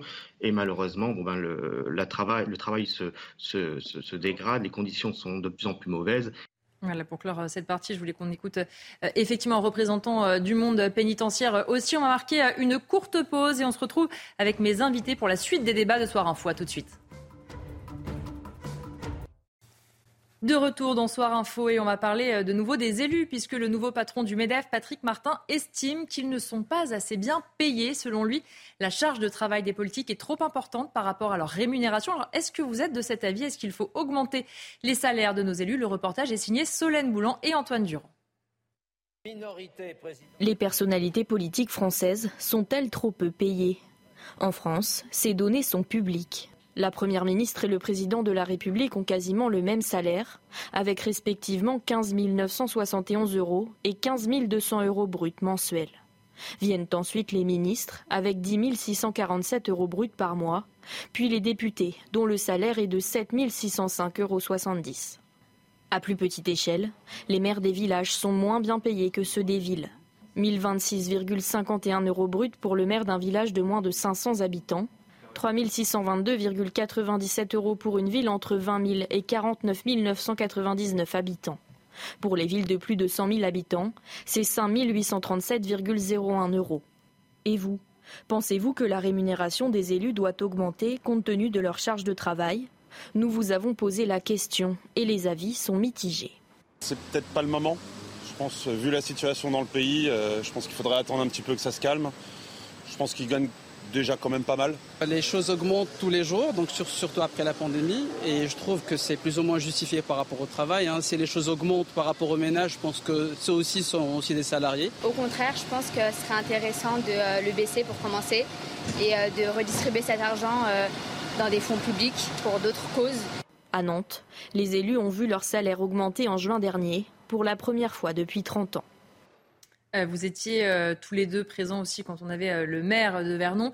Joseph Tounel, est-ce qu'on peut entendre effectivement l'argument du président du MEDEF de dire aujourd'hui ils sont sursollicités, menacés, visés par des attaques parfois contre leur famille? Et on peut entendre qu'on peut se dire que ça n'est pas suffisant. On ne parle pas de tripler peut-être la rémunération, mais de se dire que ça peut aussi être quelque chose qui aiderait à plus d'engagement. je suis absolument content d'entendre le président du MEDEF parler salaire. J'aurais préféré qu'il parle des salaires des salariés. Euh, notamment des aides-soignants. Enfin voilà, c'est sans responsabilité. Il parle aussi des salaires des grands patrons, mais je suis pas sûr que vous parliez des mêmes. mais bon, c'est très bien qu'il aborde le sujet, mais voilà, qu'il revienne à ses fondamentaux d'entreprise. Mm. Euh, il y a aussi des problèmes de salaire dans les entreprises, et notamment pour des métiers. Voilà, quand mm. on parlait prison, ceux qui travaillent, il n'y a pas que les gardiens qui font partie de l'administration. Il y a des gens du privé. Il y a tous les aides-soignants qui s'occupent des personnes malades, mm. handicapées, physiques et psychiques. Je crois qu'on peut faire des efforts pour leur salaire. Cela dit, après les politiques, moi j'étais assez d'accord avec François Ozillot tout à l'heure. Euh, il y a beaucoup de fausses idées. Évidemment, la majorité, ce sont les maires mm. qui ont des responsabilités très très importantes et qui ont une rémunération qui ne correspond pas à leur effort, à leur responsabilité. Je vous je la rappelle juste pour nos téléspectateurs, pour les maires, 1026 euros bruts pour les, les, communes de moins de 500 habitants et le maximum pour les communes donc de plus de 100 000 habitants, c'est assez peu en France, 5837 euros bruts précisément. Après, dans le monde politique, tel qu'on le reçoit, on pense peu aux maires, on pense plutôt aux députés, aux sénateurs, aux ministres. Mais on a aussi souvent l'impression qu'un député, il touche 15-20 000 euros. C'est pas le cas non plus. En fait, un député, c'est 7 000 et quelques, mais il a d'autres choses. Il a des enveloppes, etc. Et ils arrivent à faire plus. Faut pas non plus. Euh, mm. Voilà, ça, c'est aussi la mauvaise communication qu'ils ont. Nous nous touchons. Mais non, c'est pas vrai. Euh, ils touchent beaucoup plus parce qu'ils sont des libres des repas, en partie de faire un certain nombre de choses. Alors, pour moi, c'est justifié quand c'est un élu de la nation qui fait son travail.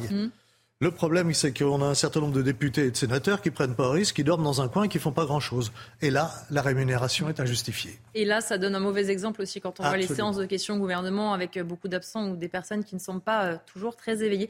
Euh, Claude Badia, effectivement, cette question, elle se pose. On entend les deux côtés, ceux qui se disent c'est légitime parce qu'ils font beaucoup. On a aussi entendu un certain nombre de Français qu'on est allé interroger qui disent que ça serait pas le moment de les augmenter ou cet argent peut être utilisé autrement. Oui, en fait, la, difficulté de cette question, euh, c'est euh, qu'elle peut nous amener assez euh, rapidement à céder devant la tentation idéologique. J'y reviendrai dans un instant, mais d'abord, il faut aussi, pour apprécier les termes de cette question, faire une analyse comparative. Mmh. Une analyse comparative, elle place aujourd'hui, je crois, pour ce qui est des députés et des sénateurs français, la France au neuvième rang mhm. à, l'échelle européenne. C'est l'Italie avec 125 000 euros euh, bruts euh, par an, suivi de l'Autriche 125, 121 000 et euh, de l'Allemagne, qui sont les trois pays les plus généreux avec leurs élus, les députés français. Si j'ai bien compris, en fait, ils touchent une, une rémunération de 87 000 euros annuels. Donc, il se trouve que si on augmentait la rémunération des élus, en tout cas des députés et des sénateurs, euh, à l'échelle de l'Europe, mm.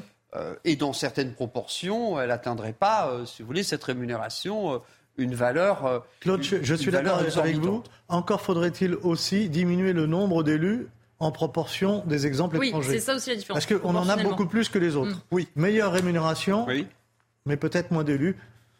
Tout à fait. Le problème de cette question aussi, c'est que dans le contexte de crise sociale, dans le mm. contexte de crise économique dans lequel nous nous trouvons, euh, elle peut être aussi l'objet d'une perception euh, assez idéologique de la part des Français. Et c'est ici peut-être que euh, si jamais il faut revaloriser la rémunération des, des, élus, comme il faut sans doute, Joseph l'a souligné opportunément, revaloriser aussi la euh, rémunération d'un certain nombre d'agents euh, de l'État, de serviteurs de l'État. Je pense aux, enseignants, je pense au personnel hospitalier, aux aides-soignants. il faut prendre garde aussi de ne pas, si vous voulez, exacerber mm.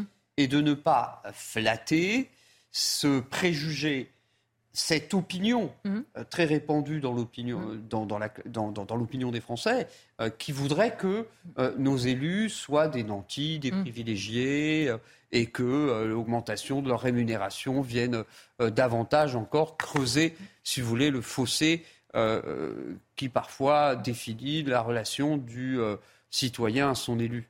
Euh, je voudrais qu'on écoute avec vous pour faire réagir un certain nombre de réactions qu'on a eues toute la journée sur l'antenne. Alors en premier, on va écouter euh, Zartash Bakhtiari, il est maire euh, d'hiver droite de Neuilly-sur-Marne. Écoutez ce qu'il dit justement sur le sujet de la rémunération. Quand vous êtes à 70 ou 80 heures de travail par semaine, si ce n'est plus parfois, euh, quand vous faites la comparaison, on est euh, moins payé que le SMIC. Donc euh, voilà, après, chacun jugera. moi, c'est un choix que j'ai fait. Donc moi, je me, je me bats pas pour la rémunération, mais pour le faire avancer la ville. Après, effectivement, si on veut essayer aussi d'attirer du monde, si on veut essayer de, de, de fidéliser aussi un, euh, enfin de, de, de, capter des personnes qui, euh, qui, qui, feraient le choix de s'investir pour le public plutôt que de rester dans le privé. Euh, il y, y, a un sujet, je pense, sur la rémunération. Alors, je veux dire que moi, qui suis journaliste politique et qui passe beaucoup de temps à l'Assemblée, il y a un argument, Joseph, que j'entends très souvent de députés qui me disent au taux horaire, je suis moins payé qu'une femme de ménage. Est-ce que les Français peuvent entendre ça Et est-ce qu'il n'y a pas un petit côté, justement, il ne faut pas alimenter le fantasme que nos élus sont trop payés, mais qu'un député dise je suis moins bien payé que la femme de ménage qui entretient mon bureau Mauvaise foi alors la femme, mais parce qu'ils connaissent pas le travail de femme de ménage. Sans Ni le salaire sans doute du coup. Euh, moi je le connais parce que quand j'ai démarré dans ma vie professionnelle, euh, j'ai pas été que ça, mais pendant deux ans j'étais homme de ménage. Mm. Les horaires, mm. tôt le matin, tard le soir. C'est-à-dire que le ménage dans ce studio va être fait quand le studio va être fermé. Bien sûr. Horaire de nuit qui est pas payé en horaire de nuit mm. ou très peu. Euh, il y a la considération. Il n'y a pas les avantages. on peut pas aller faire un bon gueuleton au restaurant des femmes de ménage. Par contre, à l'Assemblée nationale, ça coûte pas très cher. Mm. Le bar de l'Assemblée nationale, c'est pas très cher. Les voitures qui peuvent être mises à disposition, mm. c'est pas cher du tout puisque c'est mis à disposition, etc., etc. Et je ne dis pas que ces avantages sont indus. Dans un certain nombre de cas, ils sont normaux. Il faut qu'ils reviennent un peu sur terre. Ou alors, ce que je leur propose, c'est pendant un an d'être homme ou femme de ménage, mm. et on verra après ce qu'ils en disent. Claude Obadia, avant la réaction de Cédric Sabot. Bah oui, euh, parce que euh, euh, pour répondre au président du MEDEF, euh, qui souligne euh, la valeur, l'engagement des élus, mm. euh, que ce soit les élus à l'échelle locale ou les députés. moi, j'ai envie de répondre aussi que, comme Joseph le disait, à côté des élus, à côté des sénateurs, mm. il y a, des, aides-soignantes à l'hôpital, il y a des infirmières, il y a des médecins, et il y a des enseignants. Il faut savoir, il faut rappeler quand même que les enseignants français, que les professeurs des écoles français terminent euh, euh, leur carrière avec un salaire qui est deux fois euh, moins important que celui des enseignants allemands. Mhm. Il faut savoir aujourd'hui qu'un professeur agrégé, ancien élève de l'école normale supérieure, terminera sa carrière dans l'enseignement secondaire avec un salaire de 3 000 euros net, mhm. c'est-à-dire le salaire avec lequel un, ingénieur aujourd'hui commence la sienne dans, dans, dans, le privé. Alors, évidemment, je ne règle pas, je ne réponds pas par là, si vous voulez, à la question de l'augmentation de la rémunération des mmh. élus. Mais euh, si les élus servent l'État, les fonctionnaires servent l'État, les fonctionnaires de catégorie B servent l'État, les fonctionnaires de catégorie A servent l'État, les policiers, les personnels soignants, les enseignants servent l'État. Et euh, il serait bon aussi que l'on s'empare de cette question euh, de façon beaucoup plus volontaire qu'on ne l'a fait jusqu'à présent, puisque à, malmener les enseignants en mm. termes de politique salariale. On n'a réussi qu'à faire une chose, c'est à détourner les forces vives de l'université du métier d'enseignant. Puis cet argument, euh, à la limite, je, peux l'entendre du côté d'un maire d'une petite commune, une commune rurale, une commune moyenne, qui, on l'a vu, et c'est exact, euh, a tout à gérer. Oui, sans moyens, sans toutes les aides dont on a parlé pour le euh, coup. Alors lui, euh, si on calcule à l'heure, euh, il n'est pas payé comme une femme de ménage. Oui, quand, vous parlez, de 1020, quand vous parlez de 1026 euros brut, déjà. Un, un, député ou un sénateur, enfin, qui reviennent un peu sur Terre, ce sont aussi des privilégiés de la République. Alors, ils ont d'importantes responsabilités. Encore faut-il qu'ils les assument et qu'ils se rendent compte qu'ils ont des privilèges liés à leur fonction. Je ne veux pas leur retirer, mais enfin quand même qu'ils ne fassent pas des comparaisons qui sont plutôt malheureuses. On va écouter justement euh, l'avis de Cédric Sabot, il est directeur de l'Association des maires ruraux de France. Et lui, ce qui l'intéresse surtout, c'est aussi tous ces élus qui sont bénévoles. Écoutez-le. Les 480 000 élus ruraux, pour l'essentiel, sont bénévoles. Je dis bien bénévoles, c'est-à-dire qu'ils ne touchent aucune indemnité. Donc les augmenter, par définition, c'est une évidence et c'est une nécessité. 60% des maires euh, élus en 2020 euh, sont des actifs, donc ça veut dire qu'ils concilient leur vie professionnelle avec euh, leur vie euh, d'élu. La démocratie, elle a un coût, et ce coût-là, aujourd'hui, il n'est pas assumé pour la République à l'échelle des territoires ruraux, puisque effectivement, on a des indemnités qui ne compensent pas les pertes de salaire que concèdent euh, les élus en s'engageant. Claude Obadia, effectivement, là, la question est peut-être plus légitime pour les élus qui, eux, sont bénévoles, qui parfois adjoints, etc., passent beaucoup plus de temps. Peut-être que c'est eux qu'il faut penser à rémunérer avant d'augmenter les salaires de ceux qui touchent déjà une rémunération ou une indemnisation. Oui, bien sûr.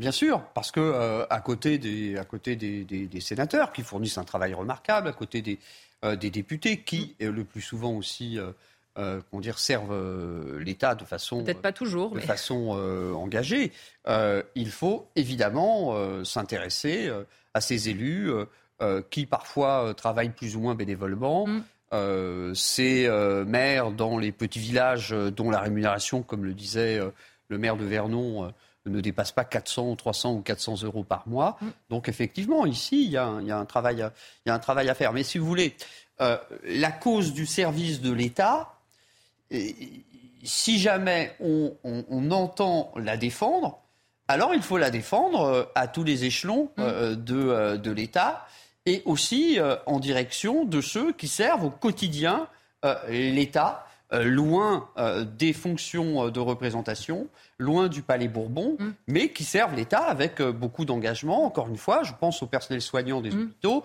je pense aux policiers, je pense aux professeurs des écoles et aux enseignants en général. On va écouter de nouveau Cédric Sabot parce que lui parle notamment aussi de l'importance s'il doit y avoir de nouvelles rémunérations, une nouvelle législation, quel est lieu avant les municipales pour recréer une volonté d'engagement. Écoutez-le.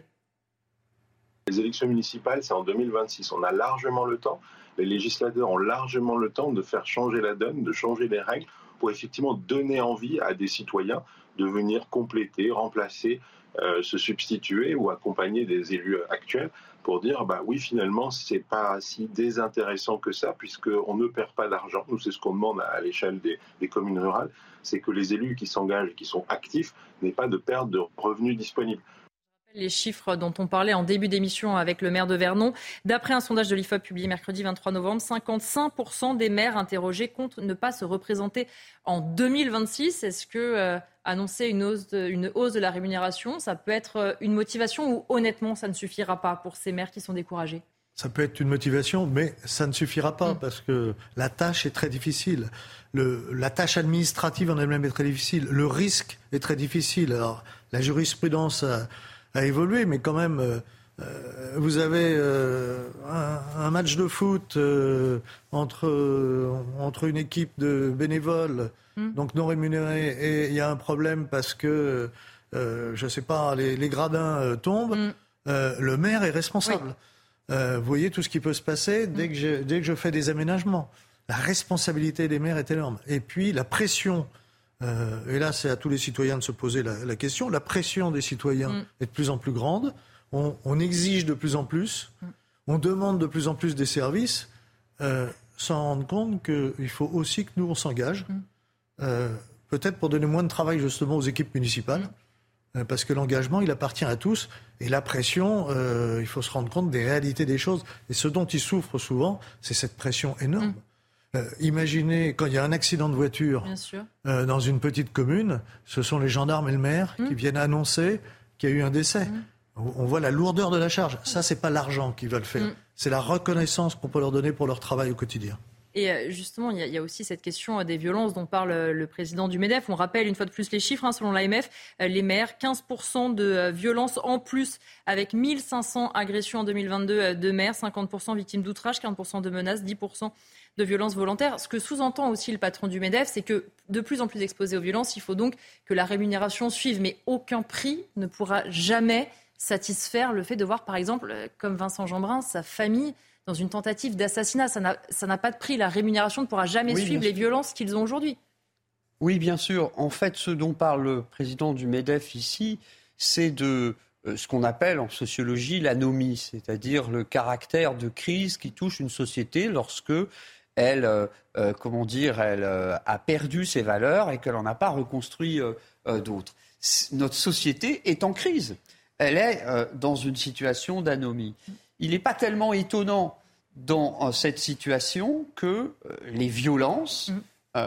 augmentent de façon croissante sous l'effet de l'exacerbation des passions individualistes. Et ce que je note aussi, euh, pour faire écho à ce que disait Joseph, c'est que euh, je pense aussi que la difficulté des maires, c'est d'assumer aujourd'hui euh, le processus d'augmentation de la juridicisation en fait des relations entre les citoyens et les élus, de la même façon qu'à l'hôpital, la situation des médecins devient difficile, la situation des personnels soignants devient difficile parce que les patients réclament le droit légitime évidemment d'être informés, mais n'hésitent pas aussi à attaquer en justice des, des, médecins en les soupçonnant de fautes professionnelles. Je pense que cette juridicisation qui gagne notre société sous l'effet euh, justement d'exacerbation de l'individualisme. Elle peut expliquer aussi le malaise des élus, en particulier euh, euh, des maires qui se sentent évidemment de plus en plus sous pression, comme on le disait à l'instant. Et puis, puis sa réflexion, c'est de mettre en, parallèle, c'est une certaine logique, mm. le risque qui grandit, oui, l'attaque, le risque physique, le risque d'être agressé, le risque d'être insulté, le risque d'être sur les réseaux sociaux, mm. ça a été dit, où, tout peut, où tout peut se dire. Euh, il dit, ben voilà, plus on court de risques, mieux on doit être rémunéré. Mmh. Euh, très bien, si je me mets dans sa logique, il y a un certain nombre de grands patrons qui on devrait baisser les salaires parce qu'ils ne courent pas de risques. Ils n'ont pas créé leur entreprise. Ils ont fait qu'arriver parce qu'ils ont fait les grands corps de l'État à la tête de grandes entreprises. Donc peut-être qu'il y aura une réflexion du MEDEF de ce côté-là pour savoir s'il ne faut pas mieux rémunérer les, dirigeants de petites entreprises, de très petites entreprises, d'entreprises de taille moyenne, plutôt que celles de très très grandes entreprises qui, eux, ne prennent aucun risque. Je ne dis pas que tous prennent aucun risque. Bien sûr. Je dis qu'un certain nombre, je pense par exemple dans les banques, mmh. où les gens ont fait, euh, ils ont fait l'ENA, ils sont sortis dans la botte, ils sont allés au, ministère euh, des Finances et ensuite ils se retrouvent à la tête de la banque sans avoir pris un seul risque dans leur vie avec des salaires mirobolants. Peut-être que le patron du MEDEF devrait se poser aussi les questions. On va continuer à parler un petit peu euh, politique et notamment vacances des ministres, une note un petit peu plus légère. Alors peut-être que vous vous demandez ou pas, hein. où partent les ministres en vacances. Et bien en tout cas, Mathilde Ibanez a la réponse pour vous. Regardez. Les vacances pour les membres du gouvernement ont commencé et c'est dans le Var, à Brigançon, qu'Emmanuel Macron et son épouse ont posé leurs valises pour une quinzaine de jours. Comme lui, Elisabeth Borne ou encore Olivier Véran sont partis se reposer dans la région. Bruno Le Maire, quant à lui, a décidé de partir prendre le soleil sur la côte basque. Clément Beaune ou encore Catherine Colonna sont partis en Corse et Éric Dupond-Moretti dans les Alpes-Maritimes. Des vacances studieuses pour les ministres puisque, comme chaque année, les membres du gouvernement se doivent de rester à deux heures de Paris, d'être joignables, d'être en veille active et surtout d'être mobilisables. Gérald Darmanin, lui, est en vacances dans les Bouches du Rhône, mais il est attendu le 15 août prochain pour un déplacement officiel en Polynésie française pour l'organisation des JO 2024. La rentrée des classes pour les membres du gouvernement se fera en tout cas le 23 août pour le premier conseil des ministres. Claude Badia, euh, au-delà de l'anecdote de savoir où la Première ministre va peut-être bronzer ou pas cet été, on sent quand même qu'il euh, y a maintenant vraiment la discipline, pas plus de deux heures de Paris, il faut être mobilisé, un certain nombre de ministres font des déplacements pendant les vacances. On se rappelle quand même du traumatisme de la canicule de 2003, où le ministre de la Santé était en bras de chemise au bord d'une piscine euh, quand les EHPAD débordaient, que nos personnes âgées mouraient. On sent que maintenant le gouvernement a bien compris que l'été, il faut être discret en vacances et surtout, il faut être mobilisé tout le temps. Oui, on peut dire ici que le gouvernement a fait euh, euh, euh, ici des projets en termes de politique communicationnelle. Mm. effectivement, cela faisait des ordres en 2003. Et donc que les ministres se tiennent, je dirais, dans une certaine proximité mm. géographique des lieux de décision est tout à fait euh, sensé, tout à fait, tout à fait naturel. Que les ministres décompressent comme n'importe quel autre, euh, comme, tous les, comme tous les Français, c'est naturel. Moi, ce que je retiens euh, surtout en fait de la déclaration en fait d'Elisabeth Borne, c'est ce message tout de même qu'elle envoie aux ministres, puisqu'elle déclare que la pause estivale, je la cite, sera particulièrement studieuse pour ceux fraîchement nommés lors du remaniement. Ah bah, on le voit, ils sont tous encore en déplacement. Et encore, je dis, et demain, notamment, certains sont sur CNews d'ailleurs. Donc euh, voilà, c'est un coup de pression, mm. euh, de mon point de vue, que la Première ministre euh, adresse donc aux ministres qui mm. viennent. qui viennent d'être nommés et une façon de les exhorter évidemment à préparer de façon sérieuse et consciencieuse en fait leur rentrée politique. Joseph, on est aussi à l'heure de la com, des réseaux sociaux. Aujourd'hui, on le sait, ça serait malheureux s'il se passe quoi que ce soit en lien avec un ministre, que ce dernier est pris en photo sur Twitter, sur TikTok, sur le réseau social que vous voulez, euh, à la plage ou en randonnée en famille. Aujourd'hui, ça ne passe plus. Et aujourd'hui, ça se sait surtout, parce qu'avant, ça se faisait totalement, mais on ne savait pas. Alors ça se sait, euh, ça passe pas, mais il est normal que quand on est ministre, d'abord on n'est pas, ministre pendant dix ans. Euh, non, certains le sont pendant plusieurs semaines. C'est des périodes plutôt courtes, il est normal qu'on se donne à fond. Je trouve que le côté maîtresse d'école de la Première ministre euh, est un peu amusant. Vous êtes nouvellement nommé, alors vous allez prendre vos devoirs de vacances et être studieux. si dans son équipe telle qu'elle l'a choisie, il y a des gens qui viennent d'être nommés. et qui pensaient partir le lendemain. Je suis là, mais alors les gars, attention, c'est les congés. Euh, c'est août et moi en août, faut pas m'ennuyer. Mhm. Euh, faut changer tout de suite. Il hein. faut refaire un nouveau remaniement. On est Claude l'a dit, c'est de la com qui s'améliore. Après tout, on ne va pas leur reprocher d'être dans la com. Et puis, il y a un avantage à ce que ces ministres arrivent sur le territoire national, c'est que quand on regarde euh, sociologiquement, la très grande majorité, ce sont des Parisiens. Oui. Eh bien, ça peut peut-être du bien d'être à portée d'engueulade du bon peuple. Donc, mm. bonnes vacances, mais écoutez le bon peuple aussi. Écoutez, on leur souhaite euh, bonnes vacances et euh, que ceux qui ne soient pas encore n'hésitent pas à venir euh, sur notre plateau. On va parler maintenant d'un sujet beaucoup plus sérieux avec la situation, évidemment, au Niger. Après le putsch de la des manifestations anti-Occident ce week-end, eh bien, la France organise le rapatriement de ses ressortissants. Ce sont trois avions qui ont, qui ont décollé, nous a indiqué l'état-major des armées françaises. Alors, on va faire le point justement avec notre journaliste international. Harold Iman. Où en est-on et comment aussi s'organisent ces rapatriements, Harold ce n'est pas tout à fait une opération de la dernière chance faite dans la peur d'un dérapage. Les résidents français se rendent par leurs propres moyens à l'aéroport civil sans être menacés ni entravés par des Nigériens. Et donc il n'y a pas de patrouille de soldats français à leur recherche dans les rues de Niamey. Mais l'attaque le 30 juillet contre l'ambassade a suffi à rendre la sécurité des Français risquée. Le moment d'évacuer était donc venu selon le Quai d'Orsay. Dans le même temps, le gouvernement français ne veut pas donner l'impression de braver militairement la junte. Certes, il y a 1500 soldats français dans le pays, mais ils restent cantonnés à leur base à côté de Niamey lorsqu'ils ne combattent pas les terroristes sur le terrain, ce qui est leur véritable mission.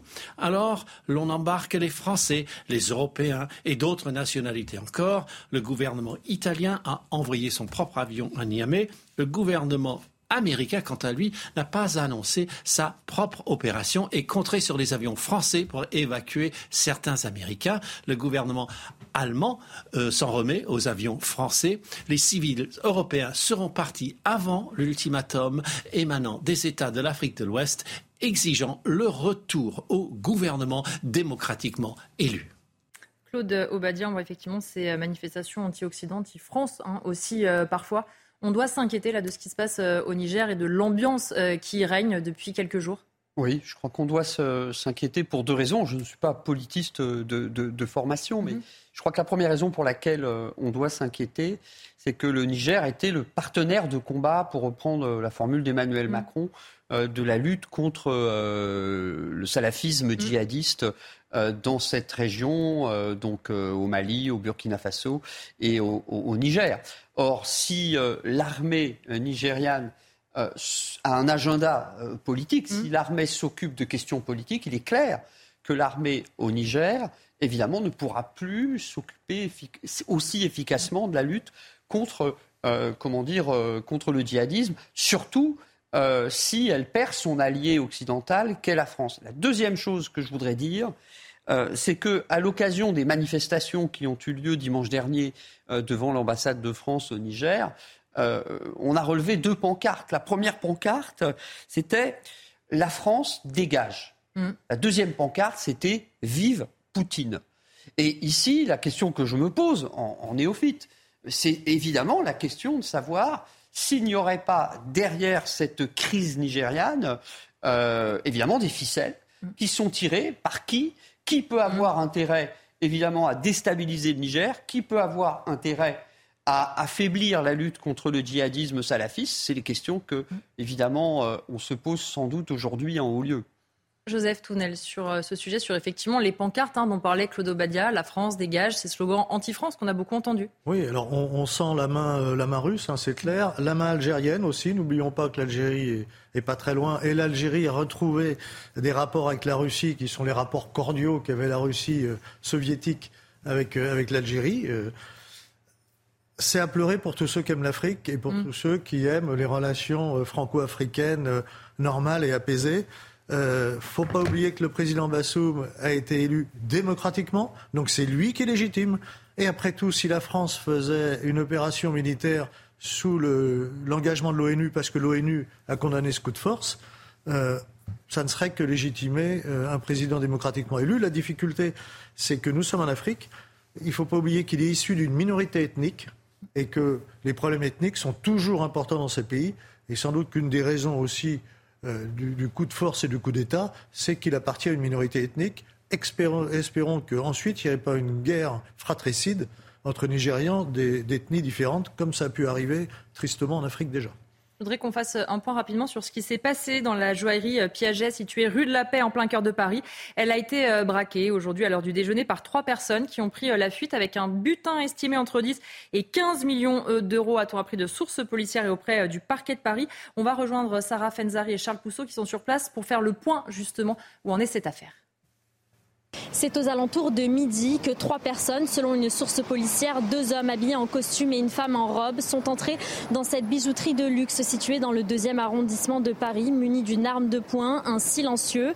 Ils se sont emparés de bijoux exposés euh, en vitrine, ainsi que de ceux placés dans le coffre du bijoutier, avant de repartir vraisemblablement à pied, puis sur un deux roues. Aucune personne n'a été blessée durant les faits. Le montant du préjudice est estimé pour l'instant entre 10 et 15 millions d'euros. Le parquet de Paris a saisi la brigade de répression du banditisme d'une euh, enquête en flagrance pour vol à main armée en bande organisée et séquestration en bande organisée. Le dernier vol à main armée d'une bijouterie de luxe dans la capitale remonte seulement au 29 avril dernier, à deux pas de là où je me trouve, sur la place Vendôme. Voilà ce qu'on peut dire euh, à cette heure-ci euh, sur euh, l'enquête. Je voudrais qu'on change de sujet. On va revenir malheureusement, et on vous en parlait hier, sur le désarroi des proches d'Enzo. Vous savez, le 22 juillet dernier, ce jeune homme de 15 ans a été tué de, de deux coups de couteau pour un simple regard à la Malherbe dans l'heure. Dix jours après le drame, le village constate malheureusement le manque d'intérêt de la part de l'État. Les précisions sont signées Mathilde Couvillère-Flornois et Fabrice Elsner. Dix jours après le meurtre d'Enzo, les stigmates sont toujours présents à la Malherbe. Ça a choqué tout le village. Hein. Malheureusement, c'est des jeunes qui sont. On a, notre petit groupe de jeunes qui, chez nous, euh, qui ça se passe toujours très bien. Il n'y a jamais eu de problème. Enfin, moi, je, traîne souvent dans les Malherbe. Je ne me suis jamais senti en danger. Et l'émotion aussi. Cet ami d'Enzo, mort dans ses bras, témoigne de la scène d'horreur qu'elle a vécue. Je m'en souviens que je marche vers lui. Il me regarde en tournant la tête et il me dit Camille, je vais pas tenir. Et cette phrase, j'ai compris ce qu'il voulait dire parce qu'il était, il avait perdu mais tout son sang en, rien de temps. Je sais que bah, il est mort devant moi, donc je sais très bien qu'il est plus là, mais j'arrive pas à y croire. Surnommé Bezo par ses amis et sa famille, Enzo n'avait que 15 ans lorsqu'il a été poignardé à la cuisse et au thorax. Pour le maire de la ville, le meurtre du jeune homme a trop vite été oublié, en cause la situation géographique du village. On peut dire qu'on est euh, délaissé, effectivement. Si ça avait été euh, dans une grande ville, sans doute qu'on en aurait parlé beaucoup plus. Je sais que la maman aurait voulu un soutien de la part de l'État, ne serait-ce que coup de téléphone, un appel. Une pétition pour une justice exemplaire à destination du garde des Sceaux a été lancée. Elle a déjà recueilli plus de 25 000 signatures. Il y a plusieurs choses euh, intéressante, Joseph Noël, dans ce, dans ce reportage. Euh, et, la première qui ressort des propos du maire, qui ressort aussi des propos de la mère hier, qui s'est confiée euh, à nos confrères du Figaro, c'est le sentiment que parce que ça se passe dans une petite commune, ils sont oubliés. La mère d'Enzo, tout comme le maire de la ville, disent exactement la même chose. Ce n'est pas qu'un sentiment. Hum. En fait, c'est une réalité. Alors, euh, les raisons, moi, j'en vois une majeure. les proches, les hum. habitants se sont conduits comme on doit se conduire. Hum correctement, euh, ils, ont, ils ont la tristesse. D'ailleurs, la maman ne se montre pas dans les médias, elle a juste accordé une interview, on ne voit évidemment pas son visage. Absolument, avec une certaine discrétion. Ils n'ont pas pillé, ils n'ont pas fait d'émeutes, ils n'ont pas incendié, ils n'ont pas fait de radia. Alors ça n'intéresse pas les pouvoirs publics et les pouvoirs politiques. C'est un peu la situation de beaucoup de zones dans le pays où euh, les choses ne se règlent pas dans la violence, mmh. alors on n'en parle pas. Mmh. Euh, moi, je, je, suis de tout cœur avec eux, évidemment avec la famille, avec les parents, euh, maintenant qui vont souffrir jusqu'à la fin de leur vie, mais avec tous ces habitants euh, qui se sentent caricaturalement délaissés aujourd'hui. Et d'ailleurs, la, mère d'Enzo disait hier dans le Figaro que c'était des personnes discrètes et finalement comme si elle se disait je suis discrète, je suis dans la pudeur du deuil de mon fils et donc en fait on n'entend pas comme si maintenant il fallait faire le tour des plateaux de télévision pour qu'enfin on soit entendu alors qu'on vient de perdre son fils. D'autres ont fait euh, des conférences de presse à tout va, des t-shirts, des machins, des trucs qui vendent d'ailleurs pour un certain nombre d'entre eux. Hein, je pense au clan, au clan mmh. qui, a osé déposer la marque Traoré pour vendre maintenant des t-shirts, etc. Mmh. Eux ne font pas du fric sur les morts. Eux sont discrets. Eux ont besoin aussi de la reconnaissance de la nation. Claude Balia, c'est vrai que ce qui euh, frappe, et euh, je le disais déjà hier, mais on le voit dans les banderoles derrière vous, lors de la marche blanche, il y a ce justice pour Enzo. En revanche, il y a quelque chose qu'on n'a pas vu sur les réseaux sociaux, c'est ce hashtag justice pour Enzo qu'on a beaucoup vu dans d'autres affaires, justice pour Adama, justice pour Naël.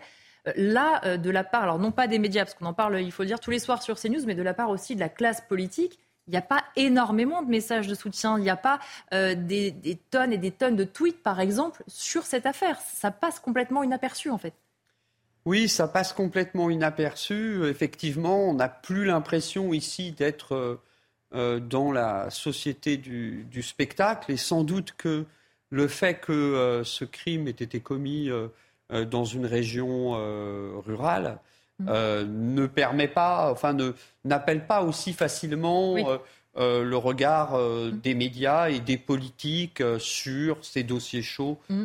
que, sont, que sont les banlieues. En revanche, on peut peut-être risquer aussi une hypothèse qui est audacieuse, sans doute, euh, est-ce bien par hasard Est-ce bien le fait du hasard que cet événement n'intéresse pas tant que cela les médias et la classe politique? On peut se poser la question pourquoi? Parce qu'au fond, on aurait ce, cet événement, ce crime euh, commis dans un petit village, il nous rappelle quelque chose euh, qui est que la violence, la crise de la société, la banalisation de la violence, le développement du relativisme moral, le développement du nihilisme, euh, en quoi consiste le fait de supprimer la vie d'un de ses semblables pour une raison euh, futile, c'est quelque chose qui, évidemment, dans une société en proie à une crise profonde, ne peut que se développer.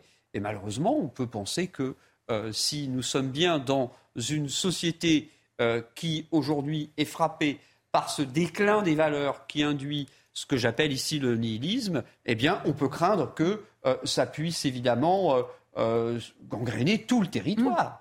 Mmh. il me semble ici que cet événement nous rappelle que la partout. perte de sens de la valeur de l'existence humaine, que le mépris d'autrui, l'indifférence au sort de l'autre, eh bien, sont des phénomènes euh, qui ne sont pas cloisonnés de façon territoriale et qui ne sont pas enfermés dans les banlieues. Et c'est pour ça qu'il faut aujourd'hui, à mon avis, mettre le paquet sur, euh, on le disait en début d'émission, sur l'éducation. Euh, Joseph Tournel, il y a aussi peut-être une raison au silence de la classe politique, c'est que souvent, on le sait, il y a une partie de récupération politique. On l'a vu par exemple avec la mort de Naël et l'extrême gauche qui s'en est emparée pour en faire aussi la lutte contre la police. Là, malheureusement, on a l'impression que les politiques ne savent pas comment récupérer cette affaire et que du coup, elle ne les intéresse pas parce qu'en fait, ça ne sert pas les intérêts de personne. Parce que, euh, mais c'est ce que Claude disait, cette violence qui monte dans la société, elle touche toutes les couches de la société. Et là, on l'a dans le petit village tranquille où d'ailleurs les, les, copains disent on ne comprend pas ce qui s'est passé, etc. Oui, ça surprend forcément davantage que dans certains quartiers. Donc c'est évident que du coup, euh, il y a moins de, il n'y a pas de récupération. Euh, ça ne veut pas dire que quand les politiques en parlent, il y a systématiquement, mm. systématiquement récupération. C'est souvent un problème d'équilibre. Mm. Euh, il faut savoir dire les choses. Et là, effectivement, moi, je suis comme les habitants et comme la famille. Je trouve que c'est déséquilibré. Mais enfin, je suis sûr qu'il y a des gens de ce village qui nous écoutent. Je voudrais leur dire Bien que sûr. leur pudeur les grandit. Mm. Euh, moi, j'admire leur Évidemment. pudeur et je pense que c'est comme cela qu'il faut se comporter quand il y a un drame de ce type. Évidemment, leur pudeur, est grandie et surtout, euh, on pense à tous les proches, hein, familles euh, ou amis de ce jeune garçon qui, évidemment, malheureusement, seront choqués euh, à vie. Je voulais qu'on termine quand même avant le journal sur une note un petit peu plus positive et en rendant hommage aussi à tous ceux qui nous protègent au quotidien. On va mettre à l'honneur deux pompiers sauveteurs. Ils s'appellent Maeva et Hugo. Ils ont sauvé de la noyade d'une enfant de 4 ans qui dérivait au large de Canet en Roussillon. Juliette Sada a pu recueillir le témoignage de l'un de ces deux sapeurs-pompiers héros sauveteurs. Écoutez.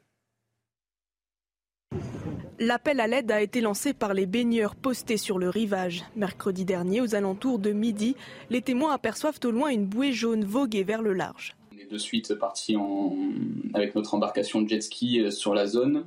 Au bout de, de 10 minutes, on a pu avoir un visuel sur une bouée qui s'envolait. Donc on a immédiatement rejoint, euh, cette bouée. Au bout de 300 mètres, on a commencé à percevoir des brassards roses. Et euh, en se rapprochant, en fait, on s'est aperçu que du coup, c'était une petite fille.